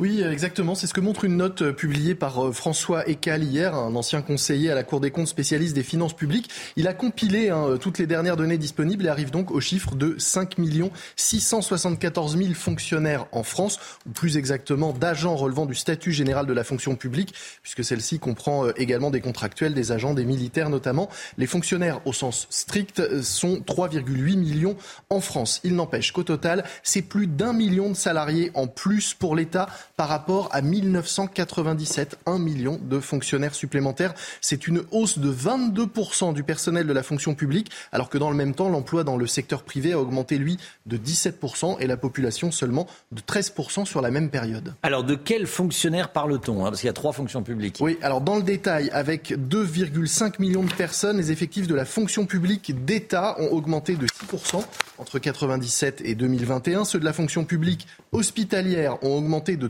36%. Ça, ça a été notamment pour compenser les effets des 35 heures, mais ce sont surtout dans la fonction publique territoriale qu'on a vu le plus de, recrutement, avec plus 45% de fonctionnaires à périmètre constant et malgré les réformes. Autre, euh, autre information et autre enseignement de cette, cette note, les agents de la catégorie A, équivalent au statut cadre dans le privé, sont majoritaires dans la fonction publique d'État, notamment en raison du poids des enseignants. Est-ce que c'est la même chose dans d'autres pays? Alors selon François Ecal, toujours les comparaisons internationales des emplois publics sont difficiles à faire parce qu'on ne compare pas toujours la même chose, mais en gros, hein, les fonctionnaires représentent 29%, 29 des emplois salariés en France contre 26% en Allemagne et 24% en moyenne en Europe. En clair, hein, l'emploi public est nettement plus élevé en France que dans les autres pays européens et tout cela évidemment a un coût. Les rémunérations payées par les administrations publiques en 2021, cotisations sociales et retraites comprises, se sont élevés à 312,4 milliards d'euros. C'est 21,2% des dépenses publiques et 12,5% du PIB. C'était votre programme avec XXL Maison, Mobilier Design et Décoration. C'est News, il est 7h19. On va revenir sur ce qui s'est passé à Thiers. À présent avec vous, Sandra Buisson. Euh, au total, trois mineurs, trois jeunes, euh, sont en garde à vue depuis hier. Il y avait eu un premier suspect, déjà connu des, euh, des services de police pour des faits de violence aggravées, qui avait été interpellé euh, quelques heures, quelques instants après, après la mort de, cet ado de 16 ans. Et puis, deux autres mineurs ont été placés en, garde à vue. Sandra, déjà, c'est le premier suspect, le premier qui a été arrêté, qui a le profil le plus inquiétant. Hein. Oui, il a 16 ans, il vient de Choisy-le-Roi. Il a déjà euh, eu euh, pas mal à faire à la justice euh, pour son âge. Il est visé dans deux procédures pour des faits qui datent de 2021. À l'époque, il avait donc 15 ans. Une procédure pour attroupement et violence, l'autre pour violence aggravée. Et pour celle-ci, il doit comparaître devant le tribunal pour enfants. Il était d'ailleurs hier encore sous contrôle judiciaire avec interdiction de paraître à Thiers où les faits se sont passés. Et il a, dans une autre affaire, déposé plainte, cette fois pour avoir été victime de violences dans le cadre d'une rixe en décembre dernier à Thiers déjà. Pour les faits d'hier, la piste privilégiée euh, est celle d'un affrontement entre bandes de Choisy-le-Roi et de Thiers. Donc il peut y avoir encore de nouvelles interpellations dans les heures à venir. L'enquête, elle est ouverte notamment pour homicide volontaire euh, aggravé en bande organisée. Le procureur parle d'un véritable guet-apens. Sur place, les policiers ont retrouvé un club de golf, un morceau de bois, deux gazeuses et un couteau un peu plus loin et ils vont tenter de voir s'il y a un lien avec des faits qui se sont passés euh, pas plus tard que vendredi dernier. Ce soir-là, les policiers ont vraisemblablement empêché un affrontement. Ils, ont, euh, euh, ils sont intervenus alors qu'une quinzaine d'individus étaient armés de couteaux et de marteaux à un arrêt de bus de Thiers en direction de Choisy. Mais en l'état, ni le nom des victimes d'hier, ni celui des suspects dans cette affaire ne figurent dans cette autre procédure de vendredi. Sandra Buisson, merci beaucoup Sandra. Restez bien avec nous sur CNews. Dans un instant, on va parler voitures. On va parler des bornes électriques. Objectif 100 000, bornes électriques. Euh, fixé, c'est un objectif fixé par le gouvernement. Cet objectif est une nouvelle fois euh, repoussé. Voilà, c'est bien si vous roulez à, à l'électrique ou à l'hybride. À tout de suite. Rendez-vous avec Pascal Pro dans l'heure des pros, du lundi au vendredi de 9h à 10h30.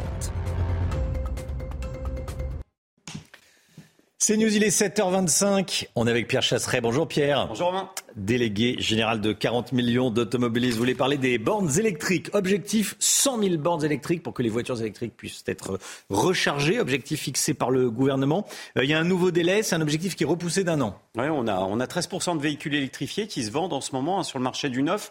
Donc c'est quand même pas anodin. Je pense à tous ceux qui ont acheté un véhicule électrique ou électrifié, c'est-à-dire hybride. Eh bien pour eux, c'est compliqué. Remontons à octobre 2020. Le ministère de l'écologie et des transports lance conjointement l'objectif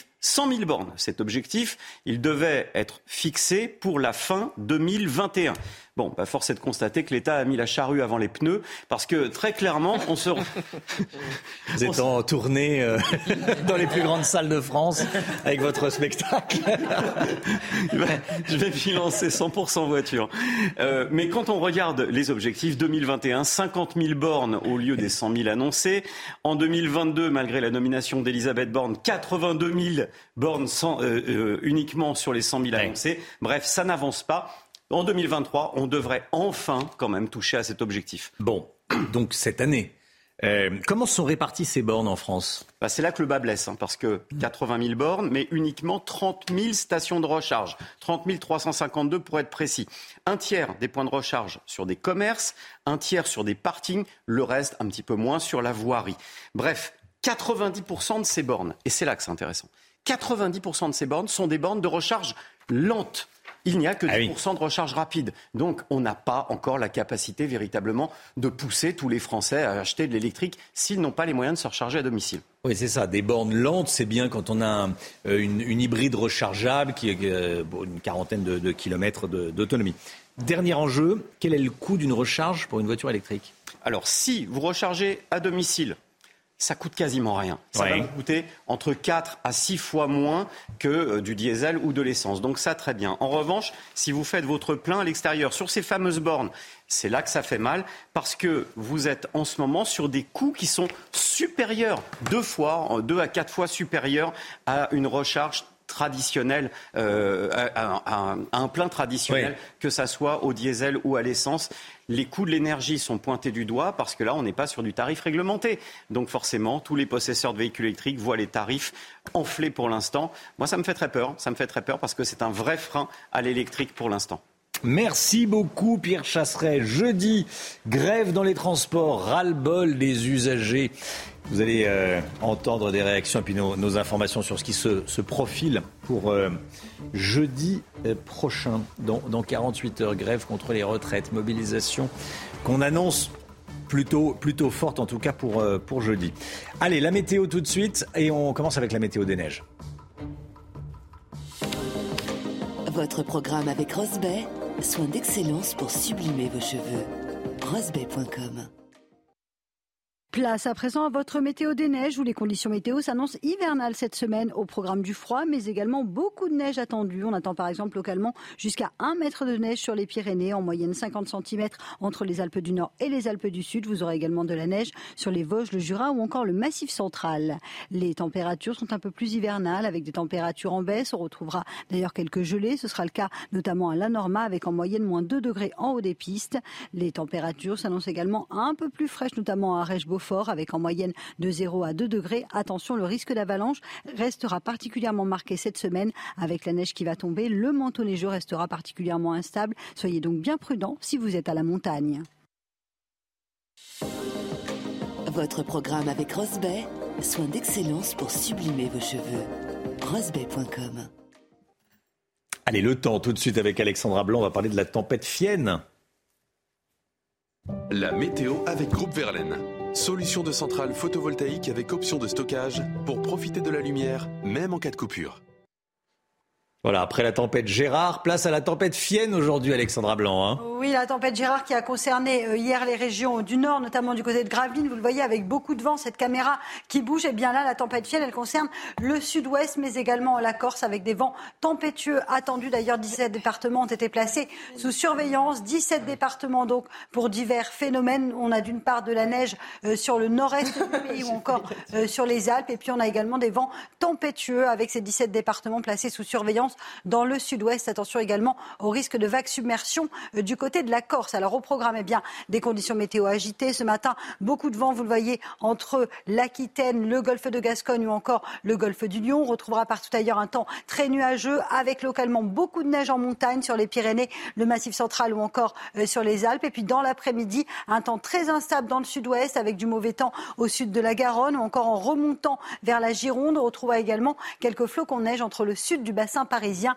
mais également la Bourgogne ou encore la Franche-Comté. Neige d'ailleurs en pleine et puis toujours ces vents tempétueux et ce temps instable sur la Corse aujourd'hui. Les températures, elles sont en baisse ce matin. Retour de quelques gelées, moins 2 degrés à Lille, un petit degré seulement entre le Lyonnais et Clermont-Ferrand. Et puis dans l'après-midi, les températures sont également en baisse. 3 degrés sur le nord, 3 degrés également à Strasbourg, 6 degrés entre Limoges et Clermont. Et vous aurez tout de même 15 degrés à Ajaccio où les vents s'annoncent particulièrement forts aujourd'hui.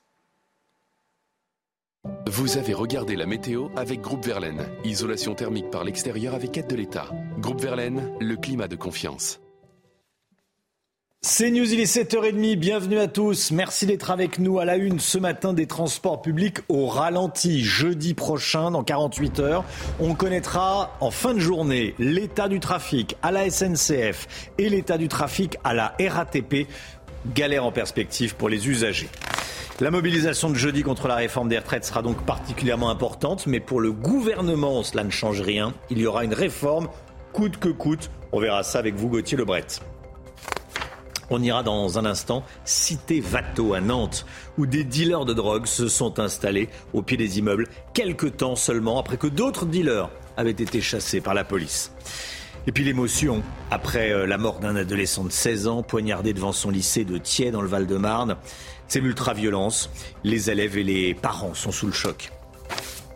La grève contre la réforme des retraites, jeudi, risque d'être une journée compliquée, c'est le moins qu'on puisse dire. C'est un euphémisme dans les transports en commun, Chana. Hein. Alors les prévisions de trafic de la RATP et de la SNCF seront annoncées tout à l'heure dans la journée à 17h. Alors comment allez-vous vous organiser? On est allé vous poser la question. Célia Barotte et Florian Paume. Se déplacer en transport en commun jeudi, un casse-tête pour des milliers de Français. Les syndicats veulent marquer les esprits avec une journée coup de poing, une mobilisation comprise par les usagers des trains et métros parisiens, mais qui suscite des inquiétudes. Ça bloque bien plus de personnes que ça n'a d'impact sur la grève en elle-même. Moi, je fais un travail où on voyage beaucoup, et, euh, et c'est vrai que quand on tombe sur une grève et qu'on est obligé de voyager quand même, bah, on prie pour pouvoir arriver à l'heure. Le seul moyen qu'ils ont trouvé, c'est peut-être de faire grève, mais euh, n'empêche que ça, ça embête tout le monde. Les prévisions de trafic de la SNCF et de la RATP vont être communiquées aujourd'hui. À 17h, les Français connaîtront l'ampleur du mouvement, mais les travailleurs envisagent déjà un plan B. Bah à pied. Normalement, effectivement, je suis dans les transports en commun, mais du coup là, euh, je prendrai ma voiture euh, à l'occasion du coup. Bah, J'ai prévu de faire du télétravail. Et puis si vraiment c'est pas possible d'aller au travail, bah, on n'ira pas. Du côté du trafic aérien, un syndicat minoritaire de contrôleurs a déposé un préavis de grève, mais l'impact sur les vols est encore flou. Pour les avions comme les trains et les métros, cette première journée de contestation va déterminer la continuité ou non des perturbations.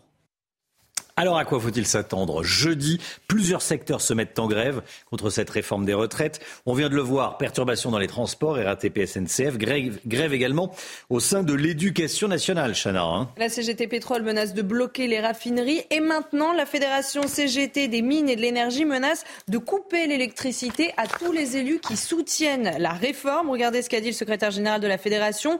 On va aller voir ceux qui veulent la réforme, qui la soutiennent. Ceux-là, on va s'occuper d'eux. On va aller les voir dans leur permanence, on va les discuter avec eux et puis si d'aventure ils ne comprennent pas le monde du travail, on les ciblera dans les coupures qu'on saura organiser. Non mais c'est clairement une menace presque physique, on va s'occuper d'eux, euh, on dirait des mafieux qui parlent. Hein.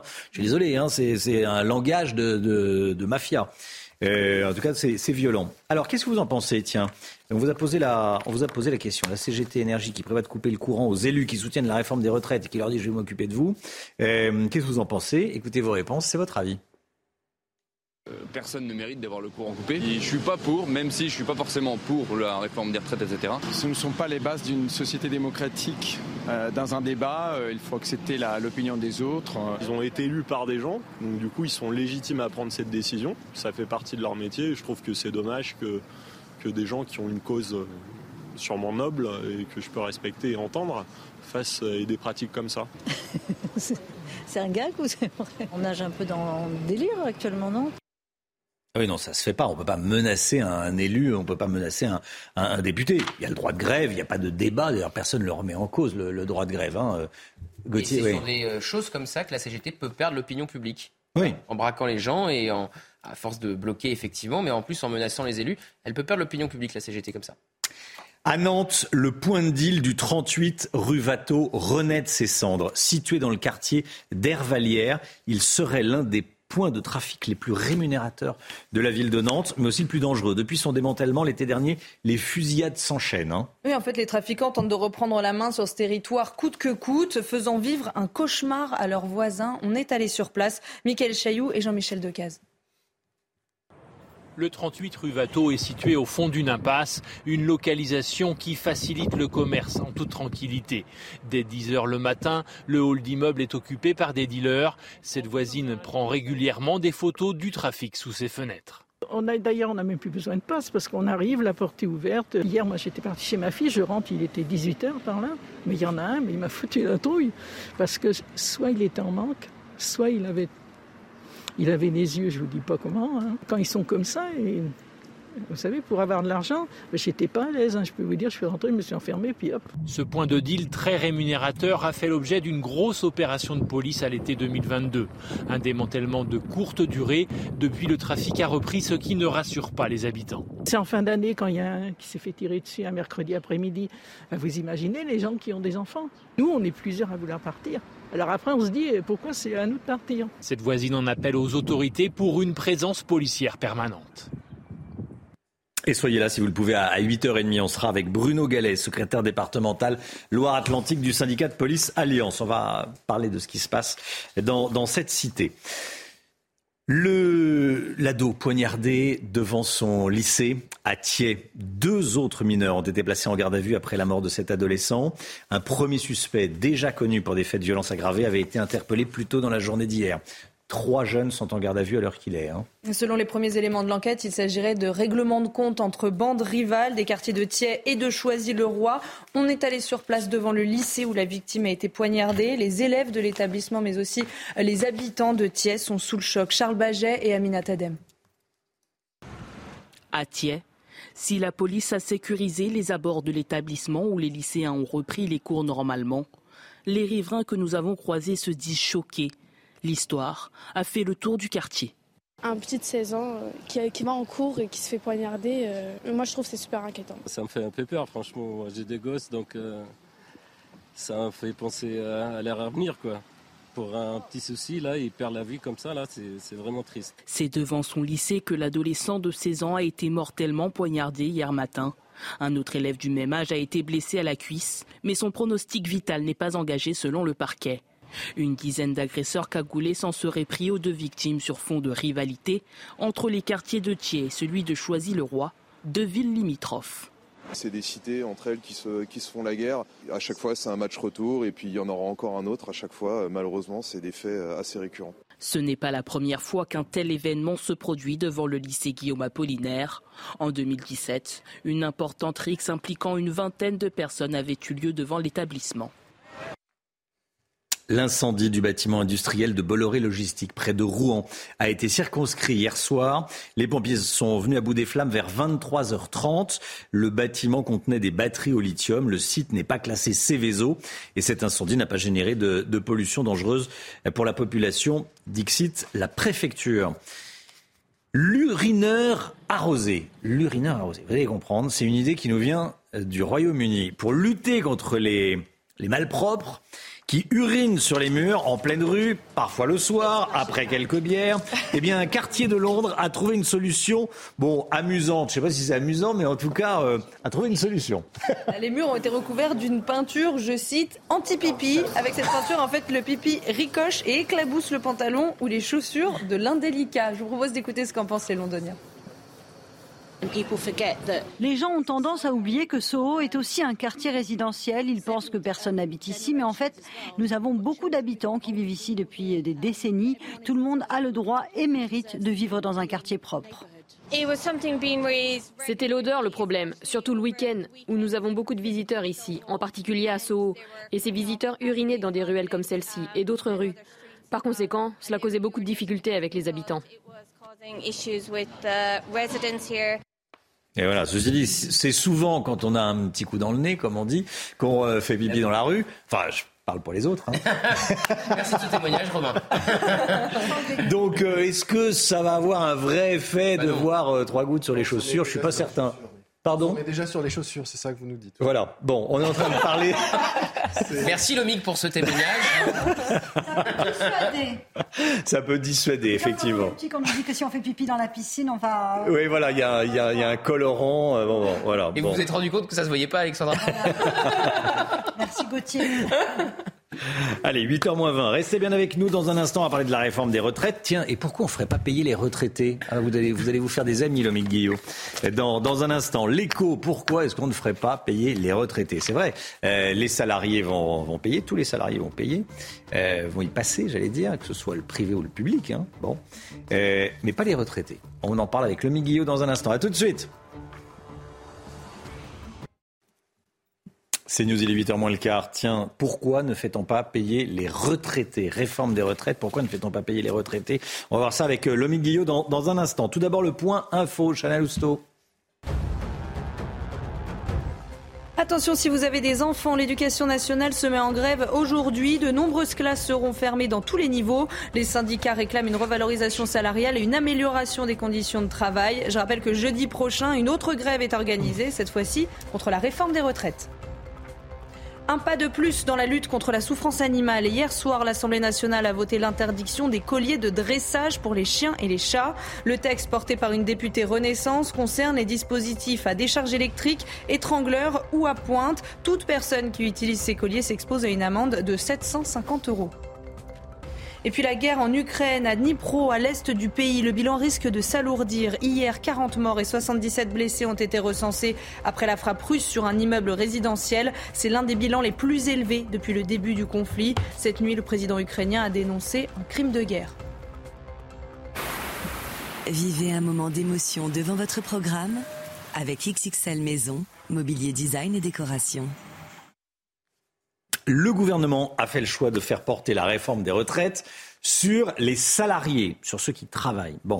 Et pas sur les retraités, sur ceux qui ont travaillé.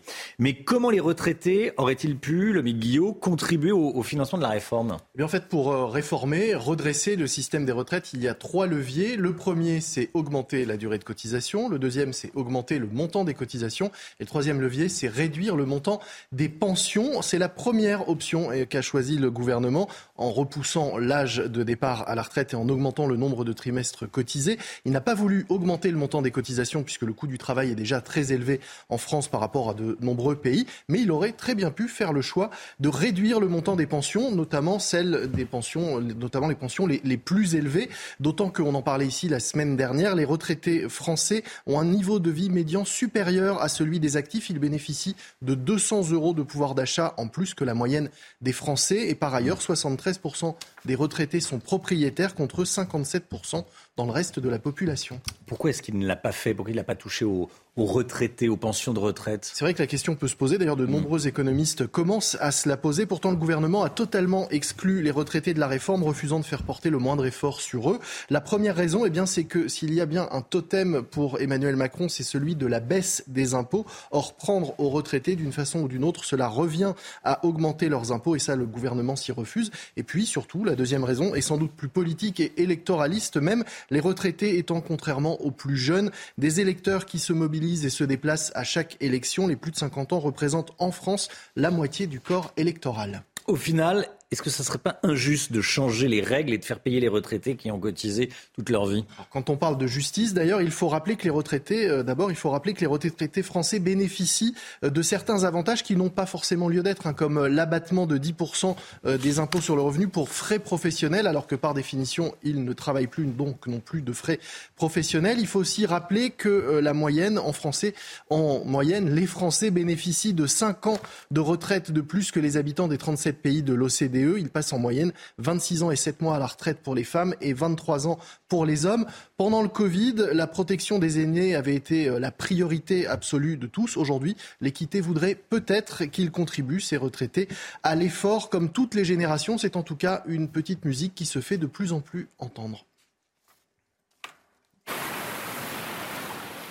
C'était votre programme avec XXL Maison, mobilier design et décoration.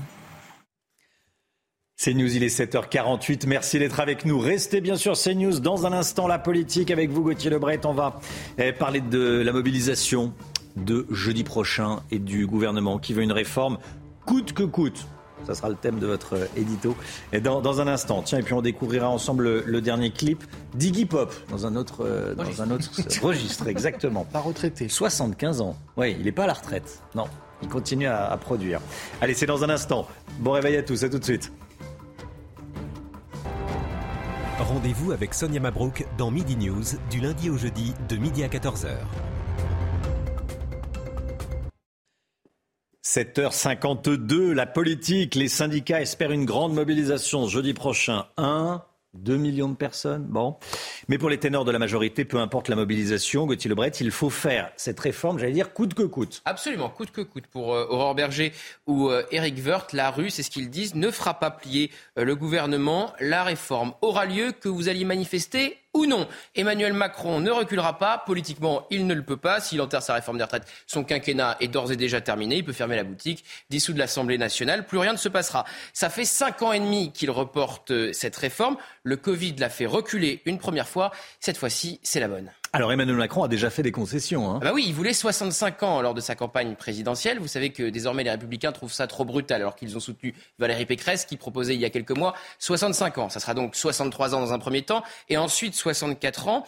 Et deuxième eh bien, concession possible, alors là c'est encore une fois en négociation avec les républicains, c'est sur les années de cotisation pour ceux qui ont commencé le plus tôt. Vous avez commencé avant 21 ans, vous devez cotiser 44 ans au lieu de 43 pour tous les autres. C'est injuste, dénoncent les républicains. Donc là, le gouvernement pourrait céder lors du travail et des débats au Parlement.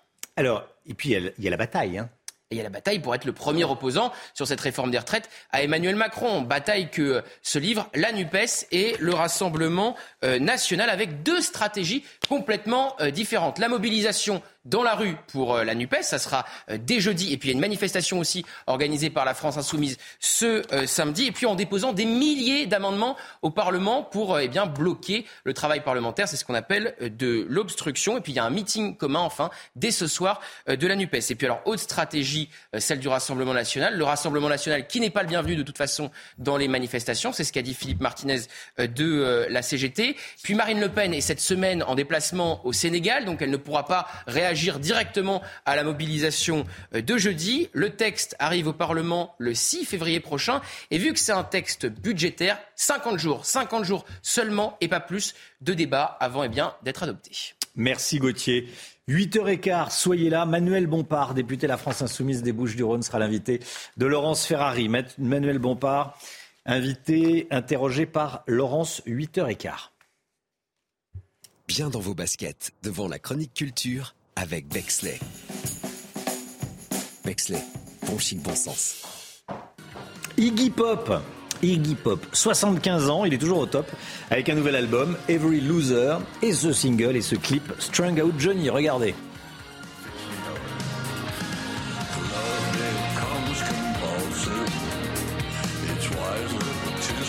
devant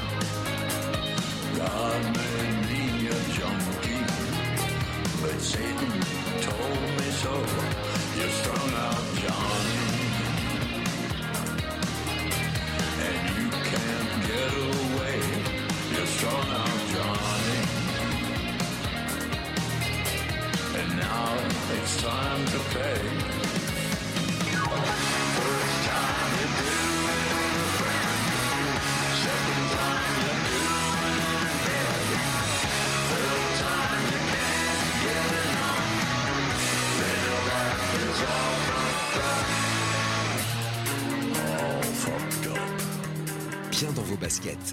chronique culture avec Bexley. Bexley, bon chic, bon sens. C'est News, il est 8h-5. Dans un instant, dès le début du journal de 8h, reportage auprès des commerçants, des commerçants inquiets. Pourquoi? Bah Parce que jeudi, ils vont devoir, pour certains d'entre eux, ceux qui sont sur le parcours de la manifestation, ils vont devoir baisser le rideau. Et quand on baisse le rideau et qu'on est commerçant, bah c'est du chiffre d'affaires qui s'envole. Reportage auprès de ces commerçants dans un instant, juste après la météo d'Alexandra Blanc. Météo avec Groupe Verlaine. Solution de centrale photovoltaïque avec option de stockage pour profiter de la lumière, même en cas de coupure. Un début de semaine particulièrement mouvementé avec un défilé de perturbations, de tempêtes. Hier, on a eu la tempête Gérard. Aujourd'hui, nous avons la tempête Fienne, mais qui concerne cette fois le sud-ouest du pays avec au programme beaucoup de neige en montagne. Vous aurez également des vents tempétueux. Ça a commencé cette nuit avec des rafales de l'ordre de 140 km heure, notamment euh, sur les Pyrénées-Atlantiques. Donc un temps très instable en allant vers le sud-ouest, le golfe du Lion ou encore du côté de la Corse avec au programme du vent, mais également de la neige. Et puis on aura également un petit peu de neige en pleine. C'est la nouveauté aujourd'hui sur le sud du bassin parisien ou encore en allant du côté de la Bourgogne ou encore de la Franche-Comté. D'ailleurs, le département de Lyon ou encore de la Côte d'Or ont été placés sous surveillance avec donc un risque de neige aujourd'hui. Côté température, eh bien, ça baisse un peu aujourd'hui. Il ne fait pas froid, mais en tout cas, ça baisse. On retrouve des températures conformes au normal de saison. 6 degrés en Bretagne, 4 degrés en moyenne pour le bassin parisien, 8 à 9 degrés le long de la Garonne et vous aurez tout de même 15 degrés à Ajaccio où, je vous le rappelle, les vents s'annoncent bien forts aujourd'hui. Demain, eh bien, retour à un temps un petit peu plus clément. La perturbation va s'évacuer vers les régions de l'Est. Alors attention, on surveillera la neige en pleine entre le nord-est et le Lyonnais, mais partout ailleurs, retour d'excellentes conditions. Il y aura toujours un petit peu de vent entre la Corse et euh, la région euh, PACA. Côté température, eh bien, ça restera hivernal. 5 degrés en moyenne sur le nord et 8 degrés dans le sud. Ça va baisser le froid va se maintenir au moins jusqu'à la fin du week-end. Vous avez regardé la météo avec Groupe Verlaine. Isolation thermique par l'extérieur avec aide de l'État. Groupe Verlaine, le climat de confiance. C'est News, 7h58. Merci d'être avec nous. Le gros sujet de la semaine, c'est vraiment euh, cette euh, journée de manifestation de, jeudi. Tout le monde s'organise, dans les familles, parce qu'il euh, n'y aura pas classe, dans un nombre d'écoles publiques. Il faut s'occuper des enfants. Hein, euh, les j'allais dire, on les colle, on, les, confie aux, grands-parents. Voilà, tout le monde s'organise. Et puis il y a également les. Pardon? De les coller nulle part. Non, non. et puis il y, a les, euh, il y a les problèmes de transport. On en parle tout au long de la semaine et tout au long de la journée, euh, bien sûr. Allez, il est bientôt 8 heures. À la une ce matin, des commerçants inquiets à l'approche de la journée de grève de jeudi contre la réforme des retraites. Ceux qui sont sur les parcours de manifestation doivent baisser le rideau et perdre plusieurs heures de chiffre d'affaires. Vous allez voir. Un jeudi difficile en perspective, manifestation et grève à prévoir. Quels secteurs sont concernés? On vous dit tout. Nous verrons aussi que les syndicats vont tout donner pour qu'il y ait une forte mobilisation. Que s'est-il passé? Dans la nuit du 18 au 19 juillet 2020 à Lyon, Axel Dorier, 23 ans, a été mortellement fauché par une voiture à l'issue d'une soirée d'anniversaire, sa soirée d'anniversaire. Le chauffard et le passager sont jugés à partir d'aujourd'hui. Et puis le sport et de la boxe, le retour de Tony Yoka sur le ring. Vous allez l'entendre. L'inquiétude donc des commerçants à deux jours de la manifestation contre la réforme des retraites. Certains craignent le retour des Black Blocs ou d'autres mouvements protestataires de grande ampleur, Chana. Hein. On est allé à la rencontre de commerçants parisiens et vous allez voir qu'ils sont déjà préparés en cas de débordement. Jeanne Cancard, Fabrice Elsner et Augustin Donadieu. On ferme depuis l'intérieur, mais qui donne sur l'extérieur, donc en fait pour protéger euh, d'éventuels euh, problèmes lors des manifestations par exemple. À deux jours de la manifestation, ce responsable d'un magasin de chaussures se prépare. Son enseigne se trouve sur le parcours qu'empruntera le cortège parisien jeudi. Il redoute de devoir fermer sa boutique. Quand on doit le fermer, on le ferme au minimum une heure. Après, ça peut déborder sur deux, trois heures, mais en général, c'est au minimum une heure. C'est une heure de clientèle en moins, forcément, plus personne ne peut rentrer. Et puis, bah, euh, quand ça dure un peu plus, c'est encore plus embêtant parce que là, on perd beaucoup de chiffre d'affaires et la journée, on sent qu'on est, est un peu passé à côté de la journée. Quoi. Chez cette coiffeuse, elle aussi sur le chemin des manifestants, les conséquences se font déjà sentir. Là, on a des rendez-vous et les gens ils vont, ils vont nous appeler pour annuler. On a déjà annulé deux rendez-vous et demain encore, ça va être comme ça. Et je ne sais pas. D'autres ont déjà subi les foudres de certains manifestants violents. Alors fermer ou pas, c'est un choix cornélien pour ce restaurateur. Ça m'embêterait de fermer, mais en même temps, j'ai pas envie de faire prendre un risque d'abord à mes salariés et surtout au restaurant. Enfin, le tout en fait, c'est pas, pas l'un ou l'autre, c'est vraiment pour le tout. Dans ce contexte de crise, les commerçants espèrent que les manifestations ne viendront pas impacter encore plus leur chiffre d'affaires. Voilà, colère, inquiétude des, des, commerçants. Plusieurs secteurs en grève, évidemment. Jeudi, perturbation euh, sur les réseaux RATP SNCF, grève également au sein de l'éducation nationale. Et puis la CGT Pétrole menace de bloquer les raffineries. Et maintenant, la Fédération CGT des mines et de l'énergie menace de couper l'électricité à tous les élus qui soutiennent la réforme. Regardez ce que dit le secrétaire général de la Fédération. On va aller voir ceux qui veulent la réforme, qui la soutiennent. Ceux-là, on va s'occuper d'eux. On va aller les voir dans leur permanence, donc comprenez les députés. On va aller euh, discuter avec eux. Et puis, si d'aventure ils ne comprennent pas le monde du travail, on les ciblera dans les coupures qu'on saura organiser. Bon, écoutez la réaction de Luc Faré, secrétaire général UNSA Fonction publique. Il était avec nous à 6h45 et je l'ai interrogé sur ce point. Moi, ce sont des propos que je ne partage pas, mmh. très clair avec vous. La démocratie en France implique qu'on respecte le Parlement et qu'on respecte le jeu démocratique. Et le jeu démocratique, c'est aussi pouvoir manifester, c'est aussi pouvoir s'opposer à cette réforme. Et le jeu démocratique voudrait dire que le gouvernement entende les millions ou les milliers de Français qui vont manifester jeudi.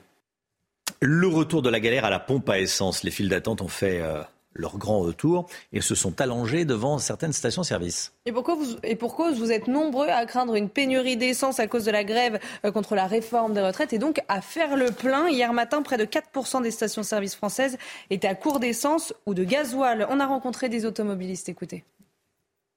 C'est une galère là, euh, ça a repris, pénurie, on a du mal à trouver du carburant. Ça fait déjà une heure que je tourne. Moi, je viens pas euh, par gaieté le cœur comme ça, euh, m'amuser quoi. C'est vraiment pour travailler. Moi, honnêtement, c'est parce que je suis en réserve. Hein. Mais je sais qu'il y a des gens qui mettent de l'essence alors qu'ils en ont quoi. Je trouve que c'est abusé. Bah, je les comprends aussi un peu. Hein. ils font comme ils peuvent. Bah, il en faut pour tout le monde, donc euh, je peux les comprendre aussi, mais, mais c'est vrai que c'est compliqué quand on voit que dans le reste de la France, il n'y a pas forcément autant de pénurie qu'en région parisienne. Euh, c'est, enfin, on a les transports, mais ça ne fait pas tous les transports. 13 militants d'ultra-droite soupçonnés d'avoir préparé une attaque contre Emmanuel Macron en 2018 devant la justice. Ces membres du groupuscule Les Barjols comparaissent à partir d'aujourd'hui devant le tribunal correctionnel de Paris. Ils auraient préparé une série d'actions violentes dont un putsch contre le président. Il s'agit de 11 hommes et de deux femmes âgées de 26 à 66 ans. Aujourd'hui s'ouvre le procès dans l'affaire Axel Dorier. Souvenez-vous, en, juillet 2020, cette jeune esthéticienne de 23 ans avait été mortellement percutée par une voiture à, Lyon. Le véhicule l'avait traînée sur près de 800 mètres. Ça s'était passé après sa fête d'anniversaire. Deux hommes, le conducteur et son passager, seront jugés donc à partir d'aujourd'hui devant les assises euh, de Lyon. En attendant, retour sur les faits avec Noémie Schulz et Olivier Madinier. Que s'est-il précisément passé la nuit du 18 au 19 juillet 2020 dans ce parc de Lyon? Dans quelles conditions la voiture des accusés a-t-elle percuté la jeune esthéticienne qui fêtait ce soir-là son anniversaire avec une vingtaine d'amis avant de la traîner sur plus de 800 mètres? Pour les parents d'Axel, il ne fait pas de doute que le conducteur a agi volontairement. Axel était en train de se relever, la voiture a redémarré volontairement. Euh, la voiture a roulé sur Axel et, la suite, euh, ils l'ont traîné, ils sont partis avec, ce qui lui a fait subir. C'est une horreur. Une version contestée par les accusés. Ils expliquent avoir voulu aider des jeunes filles prises à partie par le groupe d'Axel après avoir renversé un chien. Dans sa panique, il a pris la fuite, il a pris son véhicule. Axel s'est mise devant pour essayer de bloquer le véhicule alors qu'il était agressé par des individus. Et il n'a pas eu d'autre choix. Il a roulé et ce faisant, il a emporté Axel. Il ne le voulait pas, lui. Tout ce qu'il ce voulait, c'était euh, fuir cette agression. Et d'ailleurs, deux heures après, il est allé au commissariat se rendre. Quand il a compris qu'Axel avait été euh, blessé et puis qu'elle était décédée, il est allé directement au policier. Pour violence avec arme ayant entraîné la mort sans intention de la donner, le conducteur de la voiture risque jusqu'à 20 ans de prison. Voilà, et on sera en direct avec Noémie Schulz à 8h30. Deux autres mineurs ont été placés en garde à vue après la mort d'un adolescent de 16 ans à Thiers. Un premier suspect, déjà connu pour des faits de violence aggravés, avait été interpellé un peu plus tôt dans la journée d'hier. Et selon les premiers éléments de l'enquête, il s'agirait d'un règlement de compte entre bandes rivales des quartiers de Thiers et de Choisy-le-Roi. On rejoint tout de suite Sophia Dolé devant le lycée Guillaume Apollinaire à Thiers. Sophia, c'est ici que la rixe a eu lieu. Au lendemain de la mort de l'adolescent, c'est une rentrée très encadrée pour les élèves Effectivement, euh, vous vous en doutez, c'est une rentrée particulière, un peu tendue, euh, je dois le dire. Il y a eu plusieurs patrouilles de la police municipale, de la police nationale, un peu avant euh, que les portes du lycée ouvrent. Il y a des policiers qui sont juste à côté de l'entrée, des agents de sécurité également. Et puis, on sent les membres du personnel de l'établissement un peu tendus. Ils demandent aux, élèves, aux lycéens, de ne pas s'attarder devant l'entrée et de rentrer rapidement. Nous avons également rencontré des habitants du quartier quartier. nous sommes allés à leur rencontre. Certains me disaient, j'ai rencontré notamment une jeune femme qui a été dans ce même lycée dix ans auparavant et qui me disait que ces phénomènes de bagarre, finalement, c'était déjà connu. Ces phénomènes de, bandes rivales également. Il y avait eu à, son époque déjà, en 2012-2013, quelques bagarres, mais jamais aussi graves. Une autre habitante du quartier me décrivait ce quartier comme un quartier tranquille, me confirmait que oui, effectivement, il y avait déjà eu euh, des bagarres, mais, encore une fois, euh, rien euh, d'une telle ampleur. Et l'émotion ici est d'autant plus grande que les événements qui se sont produits hier se sont produits au croisement avec la rue Hélène Muller, qui se trouve à, moins d'une centaine de mètres de l'entrée de l'établissement. Sophia Delay en direct de Thiers. Merci Sophia avec Sacha Robin pour, pour les images.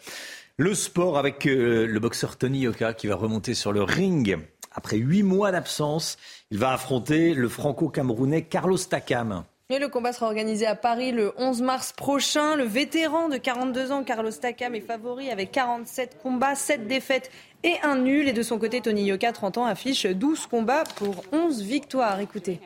Je ne sais pas si on peut appeler ça un combat de reprise parce que parce que c'est un adversaire qui est, euh, qui est très fort. En tout cas, en termes de classement et de niveau, c'est potentiellement le plus fort que j'ai affronté. Il faudra être costaud. Maintenant, euh, je pense que c'est. Euh, c'est ce que les gens attendent de moi. Euh, c'est ce que mes supporters attendent de moi, de revenir avec, avec panache. C'est News, il est bientôt 8h08. Merci d'être avec nous dans un instant. L'interview, l'interview de Laurence Ferrari qui reçoit ce matin Manuel Bompard, député de la France Insoumise des, des Bouches-du-Rhône. Manuel Bompard, interviewé par Laurence Ferrari dans un instant. A tout de suite. Rendez-vous avec Pascal Pro dans l'heure des pros, du lundi au vendredi de 9h à 10h30.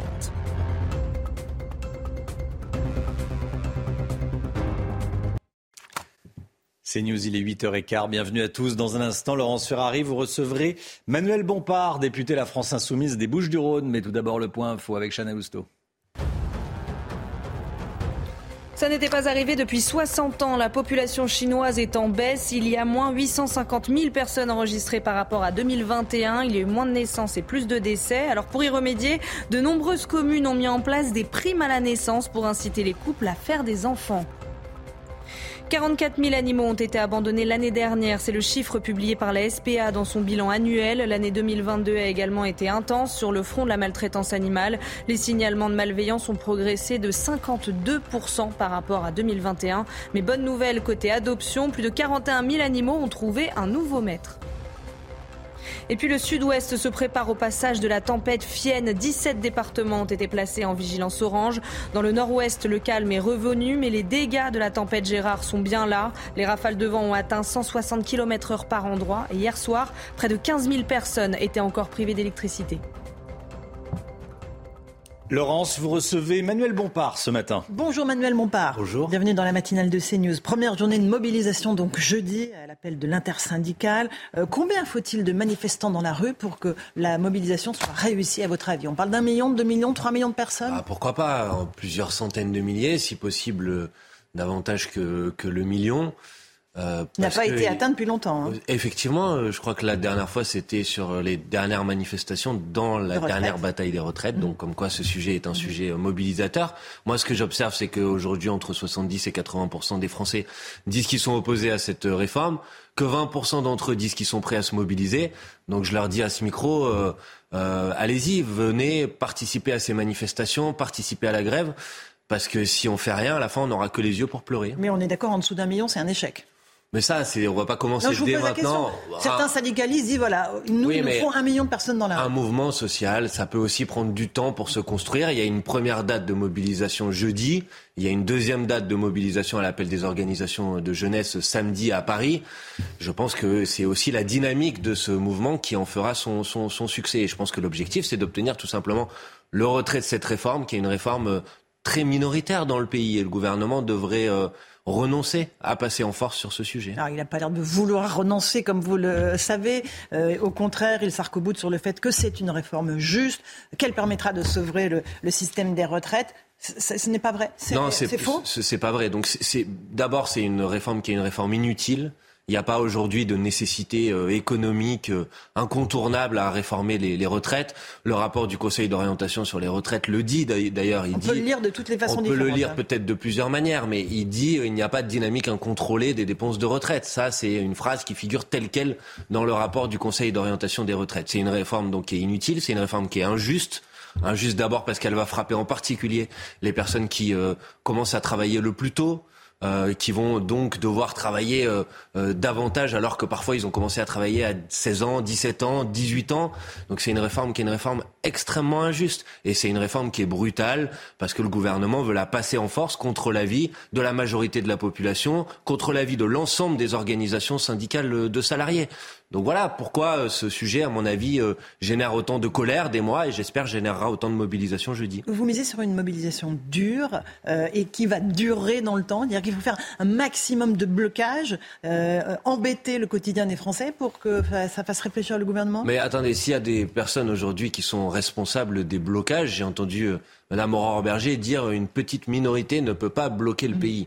D'accord, bah, que le gouvernement, qui est une petite minorité aujourd'hui, renonce à bloquer le pays et donc qui euh, retire son Comment projet ça, de loi. Minorité et a priori, euh, Emmanuel Macron a été élu par une majorité de Français. Alors, sans doute au deuxième tour de l'élection ah, présidentielle. C'est un fait. Mais d'accord, mais mmh. il me semble que aujourd'hui, le gouvernement est le une projet émanation de... du président. D'accord. Si vous voulez, on revient, on reviendra sur les conditions du deuxième tour de l'élection présidentielle. Et vous saurez très bien que si, bien évidemment, Emmanuel Macron a gagné les élections présidentielles, pas de remise en cause de sa légitimité. Personne ne peut le contester. Mais vous admettrez l'idée qu'au deuxième tour, c'est les sondages qui le disent, à peu près une personne sur deux qui a voté pour lui n'a pas voté en adhésion à son projet, a voté pour battre Madame Le Pen. Et donc, mais ça ne lui a pas donné un mandat.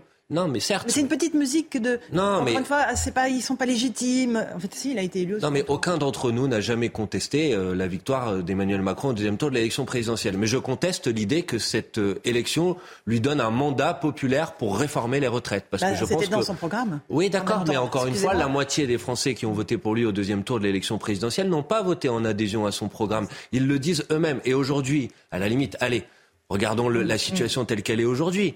C'est pas moi. D'habitude, vous montrez les sondages de manière abondante. Entre 70 et 80 des Français y sont opposés. Ah oui, on les montre tous les jours, hein, bon, ces sondages. Donc, à partir de ce moment-là, vous pouvez entendre l'idée que le gouvernement sur ce sujet est minoritaire. Alors euh, oui, mais il est minoritaire, mais en même temps, il est, il est aux manettes. Et voilà. C'est d'ailleurs que la réforme va être votée euh, à coup sûr? Bah non. Euh, je, je, pense que l'enjeu de la Au mobilisation, c'est de faire en sorte qu'elle ne soit pas votée euh, et donc qu'elle soit retirée. Et pour ça, il faut faire en sorte que cette mobilisation, elle démarre très fort jeudi, qu'il y ait du monde. Et ensuite, c'est les salariés qui le décideront. Mais en tout cas, si les salariés décident de rentrer dans des mouvements de grève qui sont des mouvements de grève reconductibles, en ce qui me concerne, et je crois pouvoir le dire au nom de la France Insoumise, nous les soutiendrons. Euh, non, mais parce que je parlais des les LR. Est-ce que vous êtes sûr que tous les LR vont voter comme un seul homme euh, pour je cette crois réforme? Est-ce que même pas. au sein de la majorité présidentielle, il n'y a pas des bah, je, nuances? je, Si, je pense qu'il y a des nuances. Je pense que tout le monde n'est pas à l'aise en Macronie euh, avec ce texte. J'ai euh, cru voir euh, Madame Pompili, qui est membre de, de du groupe d'Emmanuel Macron à l'Assemblée nationale, dire qu'en l'état elle ne voterait pas cette réforme. J'ai cru voir qu'un certain nombre de députés des Républicains disent qu'ils sont pas d'accord avec la réforme telle qu'elle est. Donc non, ce n'est pas certain aujourd'hui qu'il y ait une majorité à l'Assemblée nationale pour voter euh, ce, ce, texte. Et il faut dire quand même les conditions dans lesquelles sont, est organisé le débat à l'Assemblée nationale, qui est une sorte de 49-3 déguisé assez insupportable. J'entends des, des, des, responsables de la majorité nous reprocher de vouloir faire de l'obstruction oui, je ne avez sais quoi. déposé combien de milliers non, pour l'instant, il n'y a aucun amendement qui est déposé. Le texte de loi n'est pas encore déposé. Mais ce que j'observe pour l'instant, avant même que ce sujet existe, c'est que le gouvernement utilise une, manière, une méthode législative qui est euh, un projet de loi de finances rectificatif qui euh, limite les débats à 20 jours dans, euh, à 30 jours dans l'hémicycle et à 50 jours en tout.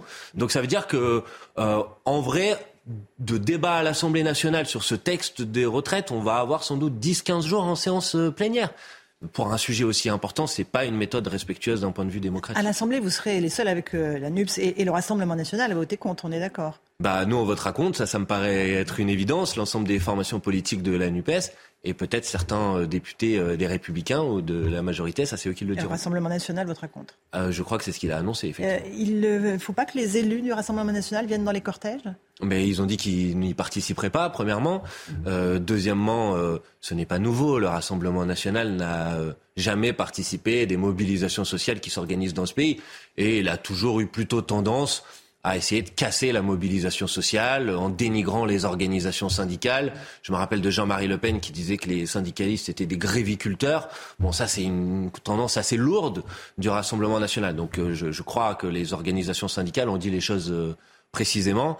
Euh, et qu'ils souhaitaient réunir un maximum de, salariés, un maximum de citoyens, euh, qu'ils acceptaient le soutien d'organisations politiques à partir du moment où elles étaient progressistes et que de leur point de vue, ce n'était pas le cas du Rassemblement national. Vous serez dans la rue jeudi ou est-ce que vous serez? Moi, je serai dans la rue, je serai à Marseille, dans la ville de laquelle je suis élu. Et puis euh, samedi, euh, dans la manifestation à l'appel des organisations de jeunesse à Paris. Alors pourquoi est-ce que vous défilez deux fois en fait? Pourquoi jeudi Pourquoi samedi? Là, il n'y a que la France Insoumise samedi, c'est ça? Non, vous nous. Faites bande à part? Non, non, pas du tout. Nous, on a, on, on, a fait le choix, la France Insoumise, de soutenir toutes les initiatives de mobilisation. Donc il y a une initiative, c'est la première, c'est la plus déterminante pour l'instant. C'est celle de jeudi euh, 19 janvier. Elle est à l'appel de l'intersyndicale, qui est l'intersyndicale unie. Toutes les organisations syndicales de salariés appellent à cette journée. Donc nous la soutenons totalement. Et samedi, il y a une autre initiative qui est pas de même nature, qui a l'appel des organisations de jeunesse, des syndicats euh, étudiants, syndicats lycéens, que la France insoumise euh, appuie. Vous voyez, nous, on, on, on, considère que sur ce sujet, il est tellement important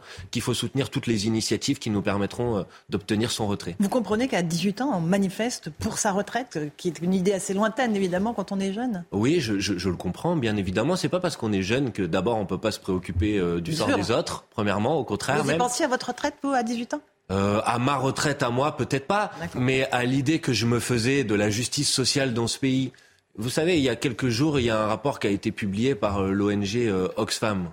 Euh, qui dit que les, les, les, fortunes depuis deux ans des, des milliardaires de ce pays ont augmenté de 60% que dans le même temps, au contraire, pour la grande majorité des Français, euh, le, le, pouvoir d'achat a, a, baissé. Donc ça, ça révolte les jeunes, en fait. Mais, mais je pense qu'il y a dans la jeunesse, euh, et pas seulement dans la jeunesse, dans notre pays, qui est notre pays, qui a une tradition, une culture historique opposée à, à ces inégalités, qui est, qui est une culture d'égalité sociale. Et donc cette réforme des retraites, parce qu'elle veut faire reposer l'effort d'abord sur celles et ceux qui commencent à travailler euh, tôt. Hein, 25% des gens meurent avant 62 ans, 30% meurent avant 64 ans. Oui. Cette réforme, c'est des gens au cimetière avant la retraite de plus. C'est ça la réalité concrète de cette réforme. Bah ça, ça révolte une grande partie des gens, même ceux qui ne sont pas directement concernés. Euh, encore un tout petit mot des mobilisations euh, de jeudi. La CGT Énergie promet même des coupures électriques ciblées. Elle dit qu'elle va aller euh, s'occuper, on va s'occuper d'eux en parlant de, de, ceux qui votent la réforme. Ah, ils disent pas Ce que sont ça. des menaces? Ils disent pas que ça. D'abord, ils disent qu'ils vont aller discuter avec leurs élus,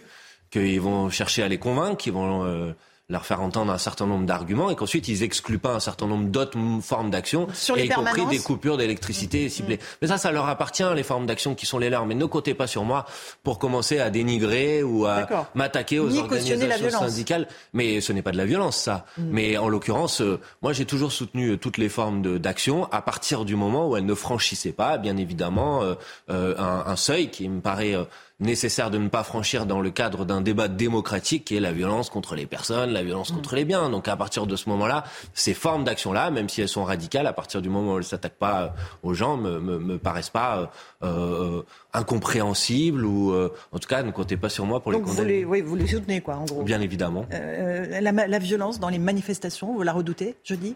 Euh, je, je, Celle je, des groupuscules qui profitent souvent de ces grands rassemblements. C'est la responsabilité. C'est la responsabilité des pouvoirs publics, du ministère de l'Intérieur, de faire en sorte que l'on puisse dans ce pays exercer un droit constitutionnel qui est le droit de pouvoir euh, manifester. Je sais que les organisateurs de ces différentes manifestations prennent aussi des dispositions pour faire en sorte que ça puisse bien se passer. Moi, je dis aux gens qui nous écoutent, n'ayez pas peur. Venez dans ces cortèges. Pour gagner, on a besoin d'une mobilisation qui soit massive, qui soit calme qui soit très déterminé, et on sera très déterminé. Et à vous compter sur le soutien des forces de l'ordre, évidemment, pour vous protéger. Ces policiers dont vous dites qu'ils sont factieux, je mets des guillemets, évidemment, non, parce je n'ai jamais je dit que...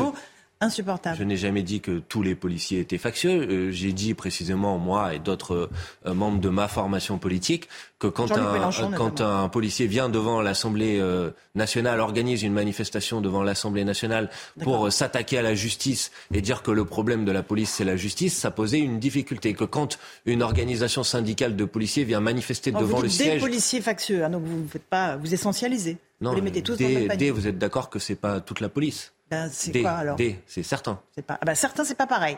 Bah, D, certains, excusez-moi. Certains, c'est pas pareil. si vous voulez, on peut jouer sur les mots, mais moi, j'ai jamais dit que l'ensemble de la police était factieuse. Ça, c'est une caricature totale.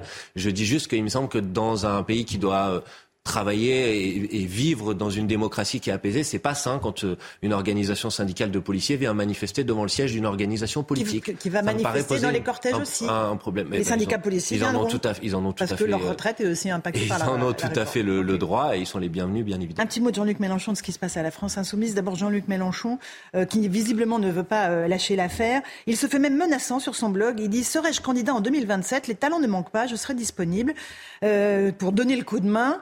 Bien sûr, ce sera seulement pour quelqu'un qui n'aura pas insulté euh, qui que ce soit dans nos rangs, ils n'y ont pas leur place, ou qui salit le moment pour se faire une place au soleil médiatique. Ils visent des gens de la France insoumise, ils visent euh, messieurs et mesdames Garrido, Autain, Là, c'est vous qui faites une interprétation non, non, mais ils visent de, qui, là ce dit? Ben, ça, c'est à lui qu'il faut poser la question, c'est pas moi qui ai écrit Non, mais attendez. Son bras droit. Non, mais il n'y a pas de bras droit, mais c'est pas grave, je le connais bien, ça, je le conteste pas.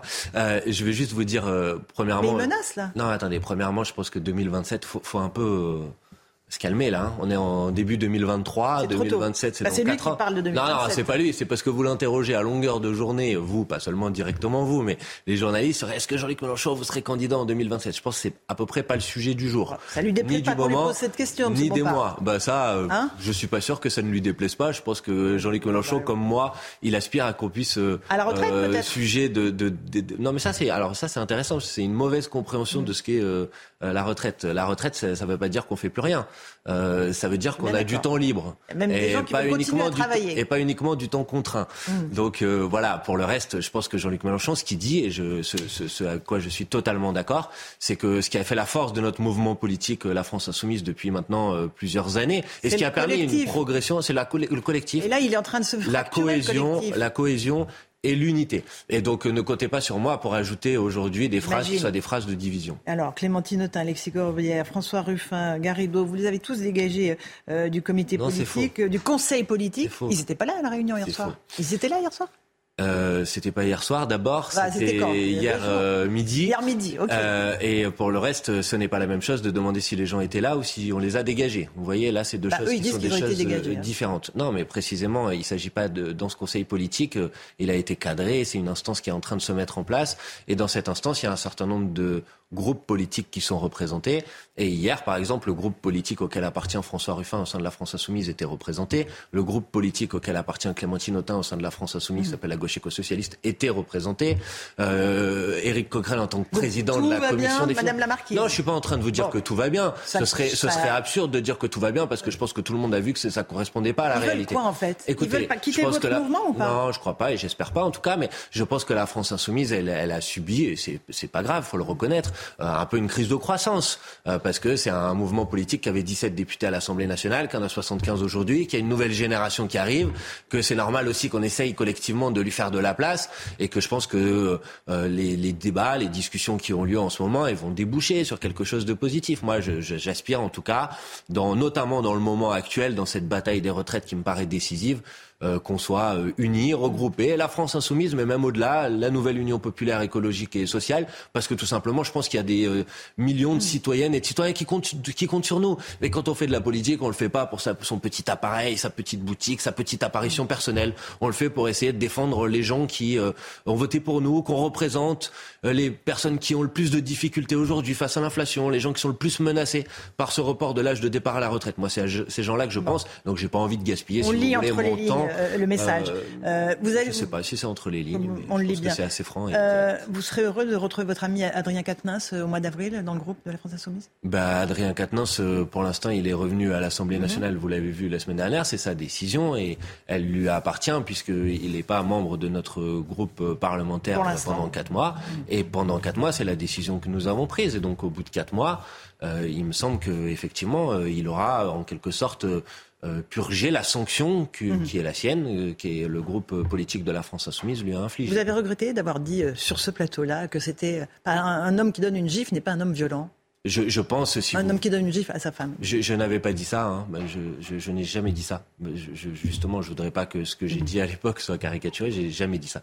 J'ai dit qu'une gifle n'était jamais acceptable C'est ça exactement ce que j'ai dit. Ça ne veut pas dire qu'on est un homme violent. Non, non, c'est pas non plus ça que j'ai dit. Excusez-moi, Laurence Ferrari, il faut dire les choses précisément. J'ai dit qu'il y avait une gradation dans la violence, que ça pouvait être, c'est de la violence. Une gifle, c'est une violence, c'est incontournable. Euh, mais euh, qu'il y avait une gradation dans la violence et que donc il devait y avoir aussi une gradation dans les, dans les sanctions qui y correspondent. Il me semble que c'est un principe de droit en fait euh, qu'on applique ensemble et donc je pense que c'est important, y compris sur ces sujets de violence sexiste et sexuelle, d'avoir un certain nombre de principes comme ce principe de la gradation. Un dernier mot, vous pouvez dire à Clémentine Autain que la SNCF n'a pas été privatisée parce que visiblement elle n'est pas au courant.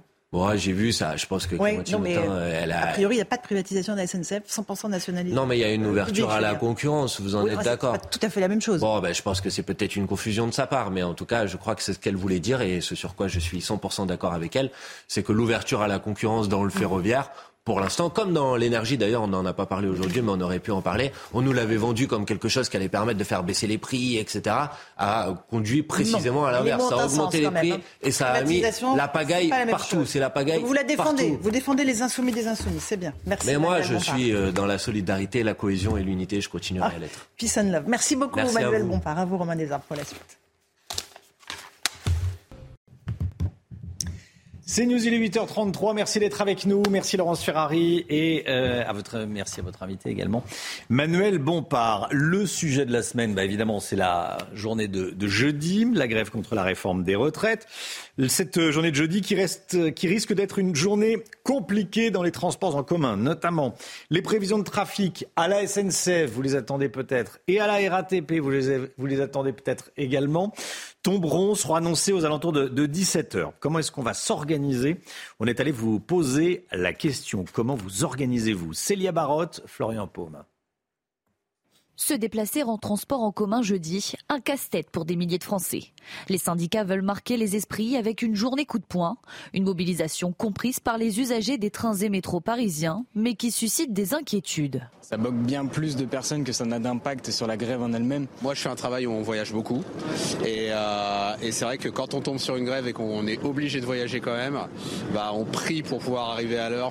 Le seul moyen qu'ils ont trouvé, c'est peut-être de faire grève, mais euh, n'empêche que ça, embête tout le monde. Les prévisions de trafic de la SNCF et de la RATP vont être communiquées aujourd'hui. À 17h, les Français connaîtront l'ampleur du mouvement, mais les travailleurs envisagent déjà un plan B. Bah à pied? Normalement, effectivement, je suis dans les transports en commun, mais du coup là, euh, je prendrai ma voiture euh, à l'occasion du coup. Bah, j'ai prévu de faire du télétravail.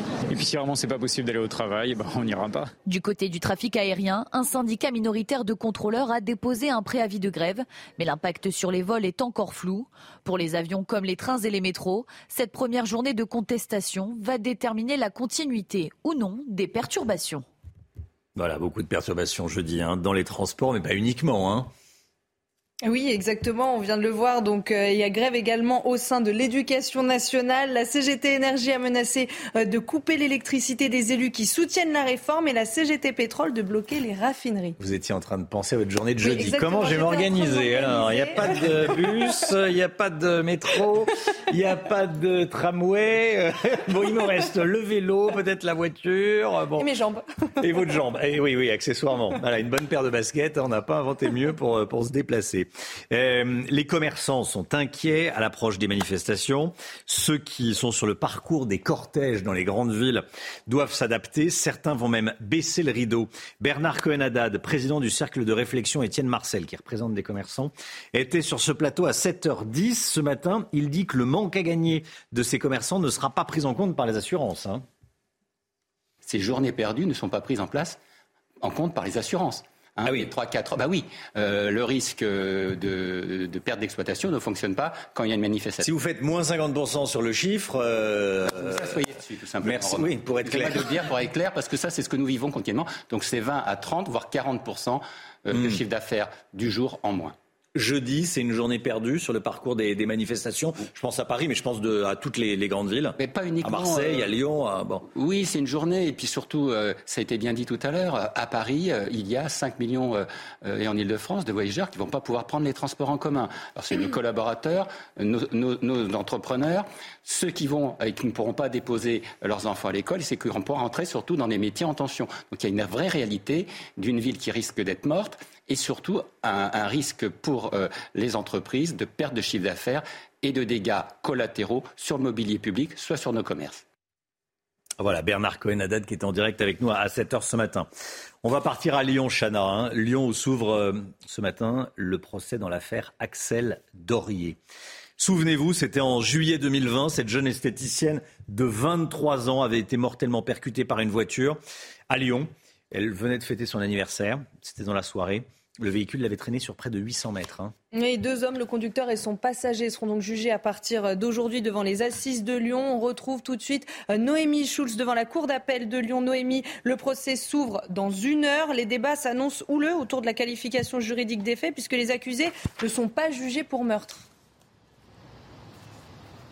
Absolument. Dans cette affaire, aucune des parties n'est satisfaite par la qualification juridique retenue par euh, les juges d'instruction. Le conducteur de la voiture qui a euh, percuté euh, Axel est jugé à partir d'aujourd'hui pour violence avec arme. L'arme, c'est le véhicule, ayant entraîné la mort sans intention de la donner. Son passager, lui, pour non-assistance à personne en danger. Concrètement, les magistrats ont estimé que le jeune homme n'avait pas l'intention de tuer Axel, mais qu'il l'avait délibérément renversé. Et pour ces faits, il risque 20 ans de prison. Les parents d'Axel Dorier auraient voulu qu'il soit jugé euh, pour meurtre. Ils estiment que le conducteur a forcément vu la jeune femme qui s'était postée euh, devant sa voiture et donc il savait ce qui allait se passer en, accélérant. Et pour meurtre, la peine encourue aurait été plus lourde, 30 ans de prison. À l'inverse, l'avocat du conducteur plaidera lui la requalification en homicide involontaire. Il euh, explique que c'est un pur accident qui a eu lieu dans un contexte de panique et là le, le délit est passible de 5 ans de prison maximum. Voilà donc ce qui sera au cœur de ces 4 jours de procès. Le verdict est attendu vendredi soir. Merci beaucoup Noémie. À Nantes, le point de deal du 38 rue Watteau renaît de ses cendres. Situé dans un, quartier, le quartier d'Hervalière à Nantes, ce point de deal serait l'un des points de trafic les plus rémunérateurs de Nantes, mais aussi le plus dangereux. Depuis son démantèlement l'été dernier, les fusillades s'enchaînent. Les trafiquants tentent de reprendre la main sur ce territoire, coûte que coûte, faisant vivre un cauchemar euh, aux riverains, aux habitants de l'immeuble que vous voyez derrière moi. On est en direct avec Bruno Gallet secrétaire départemental Alliance, donc euh, Loire-Atlantique. Bonjour Bruno Gallet, merci d'être avec nous. Euh, ce qui frappe dans le reportage qu'on a diffusé ce matin dans la matinale, c'est que on a l'impression que c'est le tonneau des Danaïdes. Des dealers sont chassés et, d'autres reviennent. Euh, la nature de, a horreur du vide, mais le deal, c'est pareil. Oui, tout à fait. Vous, vous, vous, les mots de la bouche. Hein. Effectivement, comme vous l'avez dit, la nature a horreur du, horreur du vide. Hein. Et, euh, et ce, trafic étant tellement lucratif, euh, on comprend qu'il y, a un peu la, la guerre pour récupérer euh, ce quartier et récupérer l'argent qui va avec. Mmh.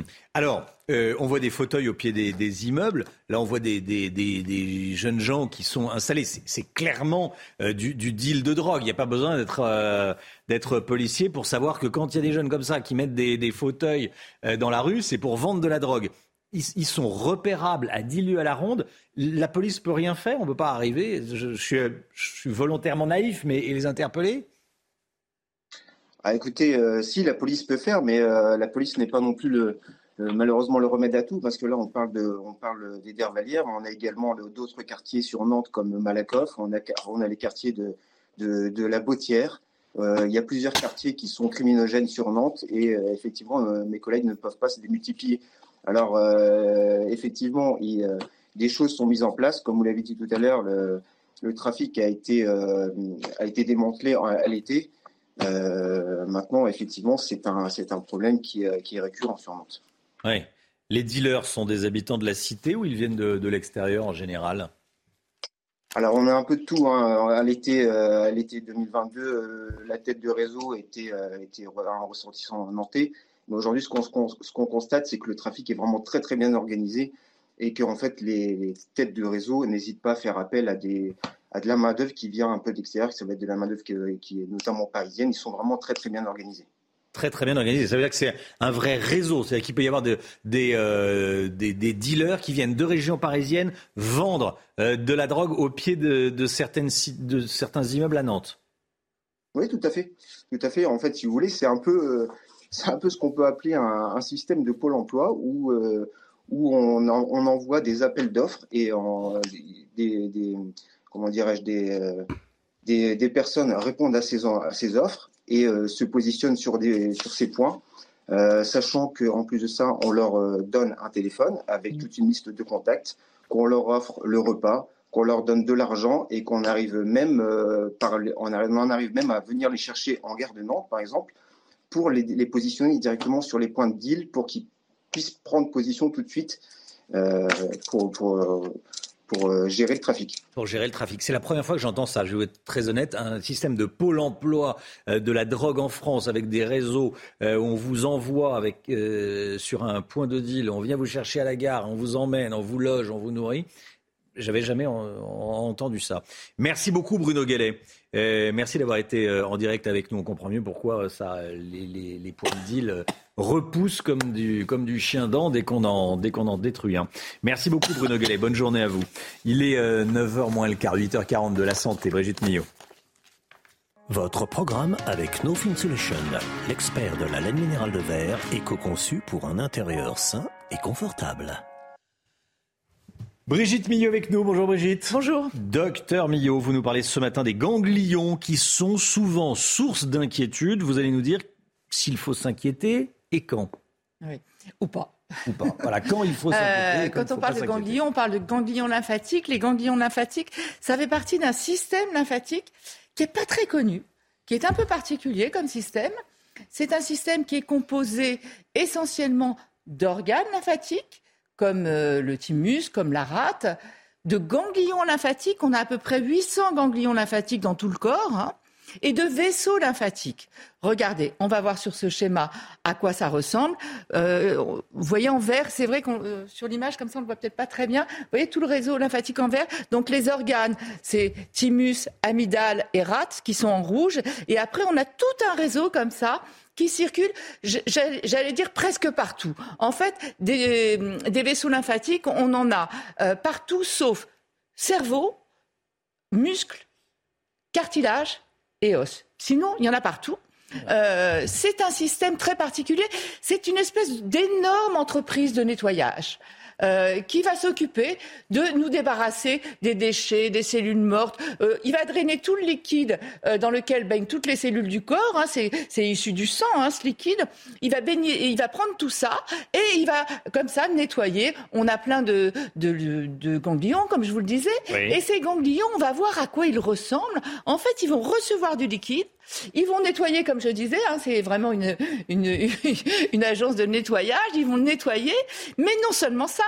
Ils sont capables de nettoyer, d'épurer, mais ils sont aussi capables de fabriquer des anticorps, des globules blancs qui vont nous débarrasser des agents pathogènes et qui vont les envoyer dans le sang. Vous voyez, c'est une espèce de haricot, à la taille d'un petit pois à peu près. Et il y a des vaisseaux qui arrivent, qui, une espèce de machine à laver, si vous voulez, qui va nettoyer tout ça, mais qui non seulement lave, mais euh, rend plus blanc que blanc. C'est-à-dire qu'après, s'il y a des microbes, elle va vraiment fabriquer des anticorps, des globules. Il y a des globules blancs qu'on appelle des lymphocytes, dont on a beaucoup parlé, hein, qui peuvent comme ça nous débarrasser des agents pathogènes et qui vont, vous voyez, il y a des vaisseaux qui arrivent et des vaisseaux qui en sortent, des vaisseaux efférents qui vont aller envoyer tout ça dans la circulation pour nous débarrasser de ces agents. Donc on voit à quel point ce tissu est important pour notre défense immunitaire. Hein. C'est vraiment euh, comme ça toute une armée qui est là. Alors, des ganglions, je vous le disais, il y en a à peu près 800 dans le corps. Il y en a qui sont superficiels, donc ceux-là, on peut les sentir généralement au niveau du cou, hein, euh, mais aussi au niveau des aisselles. Oui, vous les sentez vous pouvez Là, on les sent. Voilà. Euh, C'est-à-dire quand on a mal en déglucissement. Exactement, exactement.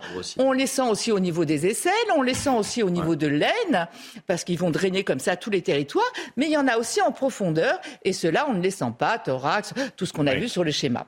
Donc, vous dire s'il faut s'inquiéter, j'allais dire, bah, dans la plupart des, cas, non seulement il ne faut pas s'inquiéter, mais il faut les applaudir, puisqu'ils sont en train de nous débarrasser des agents pathogènes. Donc quand vous avez une infection, que ce soit un problème de sinus, parce que je vais vous montrer, il y a une région où il y en a beaucoup, c'est la région du cou. Vous voyez tous ces ganglions là, avec tous ces vaisseaux. Donc là, dans cette région où ils sont très superficiels, que vous ayez une otite, une sinusite, un problème dentaire, etc., ces ganglions vont gonfler justement pour nous défendre. Euh, et donc là, c'est plutôt très bon signe. Donc ils gonflent, ils font un peu mal, euh, ils sont quand même très souples, hein, on les sent. Euh, et puis surtout, ils durent le temps de se débarrasser de l'infection. Donc c'est plutôt très bon signe quand ça se passe comme ça. Après, des ganglions avec des signes à côté, parce que ça peut être aussi des maladies un peu plus importantes, comme une mononucléose, la maladie du baiser qui peut durer des mois. Donc là, on va consulter, bien sûr. Et ça peut être des maladies comme ça. Mais surtout, un moment euh, qui doit vous inquiéter, pas, vous inquiéter, mais en tout cas vous faire aller consulter, c'est un ganglion dur qui dure. C'est-à-dire que s'il devient dur quand vous touchez, parce que vous avez vu comme c'est souple. Oui. Si là, ça devient dur et que ça persiste longtemps, plus de 10 jours, 15 jours, là, vous allez consulter. Et en plus, ils ne sont pas forcément douloureux. Euh, et là, ça peut être révélateur d'une leucémie, d'un lymphome, euh, d'un mélanome, d'autres cancers. Vous savez, les ganglions aussi qui sont là, ça peut être aussi euh, sous les aisselles. On dit toujours aux femmes de se palper aussi sous les aisselles. S'il y a un ganglion comme ça qui dure, mmh. là, on consulte. Voilà quand il faut s'inquiéter pour les ganglions. Mais sinon. Si le ganglion est dur et qu'il dure. Exactement. Hein, ce qu'on va retenir. Mais sinon, euh, pour le reste, c'est plutôt bon signe. Un mhm. ganglion de quelques jours qui réagit, ça veut dire que vos défenses fonctionnent bien. Merci Brigitte. Avec No Fin Solution, l'expert de la laine minérale de verre, éco-conçu pour un intérieur sain et confortable. C'est News, il est 8h48. Merci d'avoir démarré cette journée avec nous. On se retrouve demain matin dès 5h55 pour une nouvelle matinale avec toute l'équipe, avec Chana Lousteau, avec le docteur Millot, avec Gauthier Lebret, avec euh, Alexandra Blanc et Lomic Guillot. Voilà, c'est en fin de journée hein, qu'on connaîtra les prévisions de, trafic pour la journée de jeudi. Ça, c'est une information qui va être beaucoup euh, commentée, qui est très attendue. Si vous voulez retrouver les meilleurs euh, moments de la matinale, c'est sur cnews.fr, c'est écrit là. Et dans un instant, c'est l'heure des pros avec Pascal Pro et tous ses invités. Belle journée à vous demain. Tout de suite, Pascal Pro dans l'heure des pros.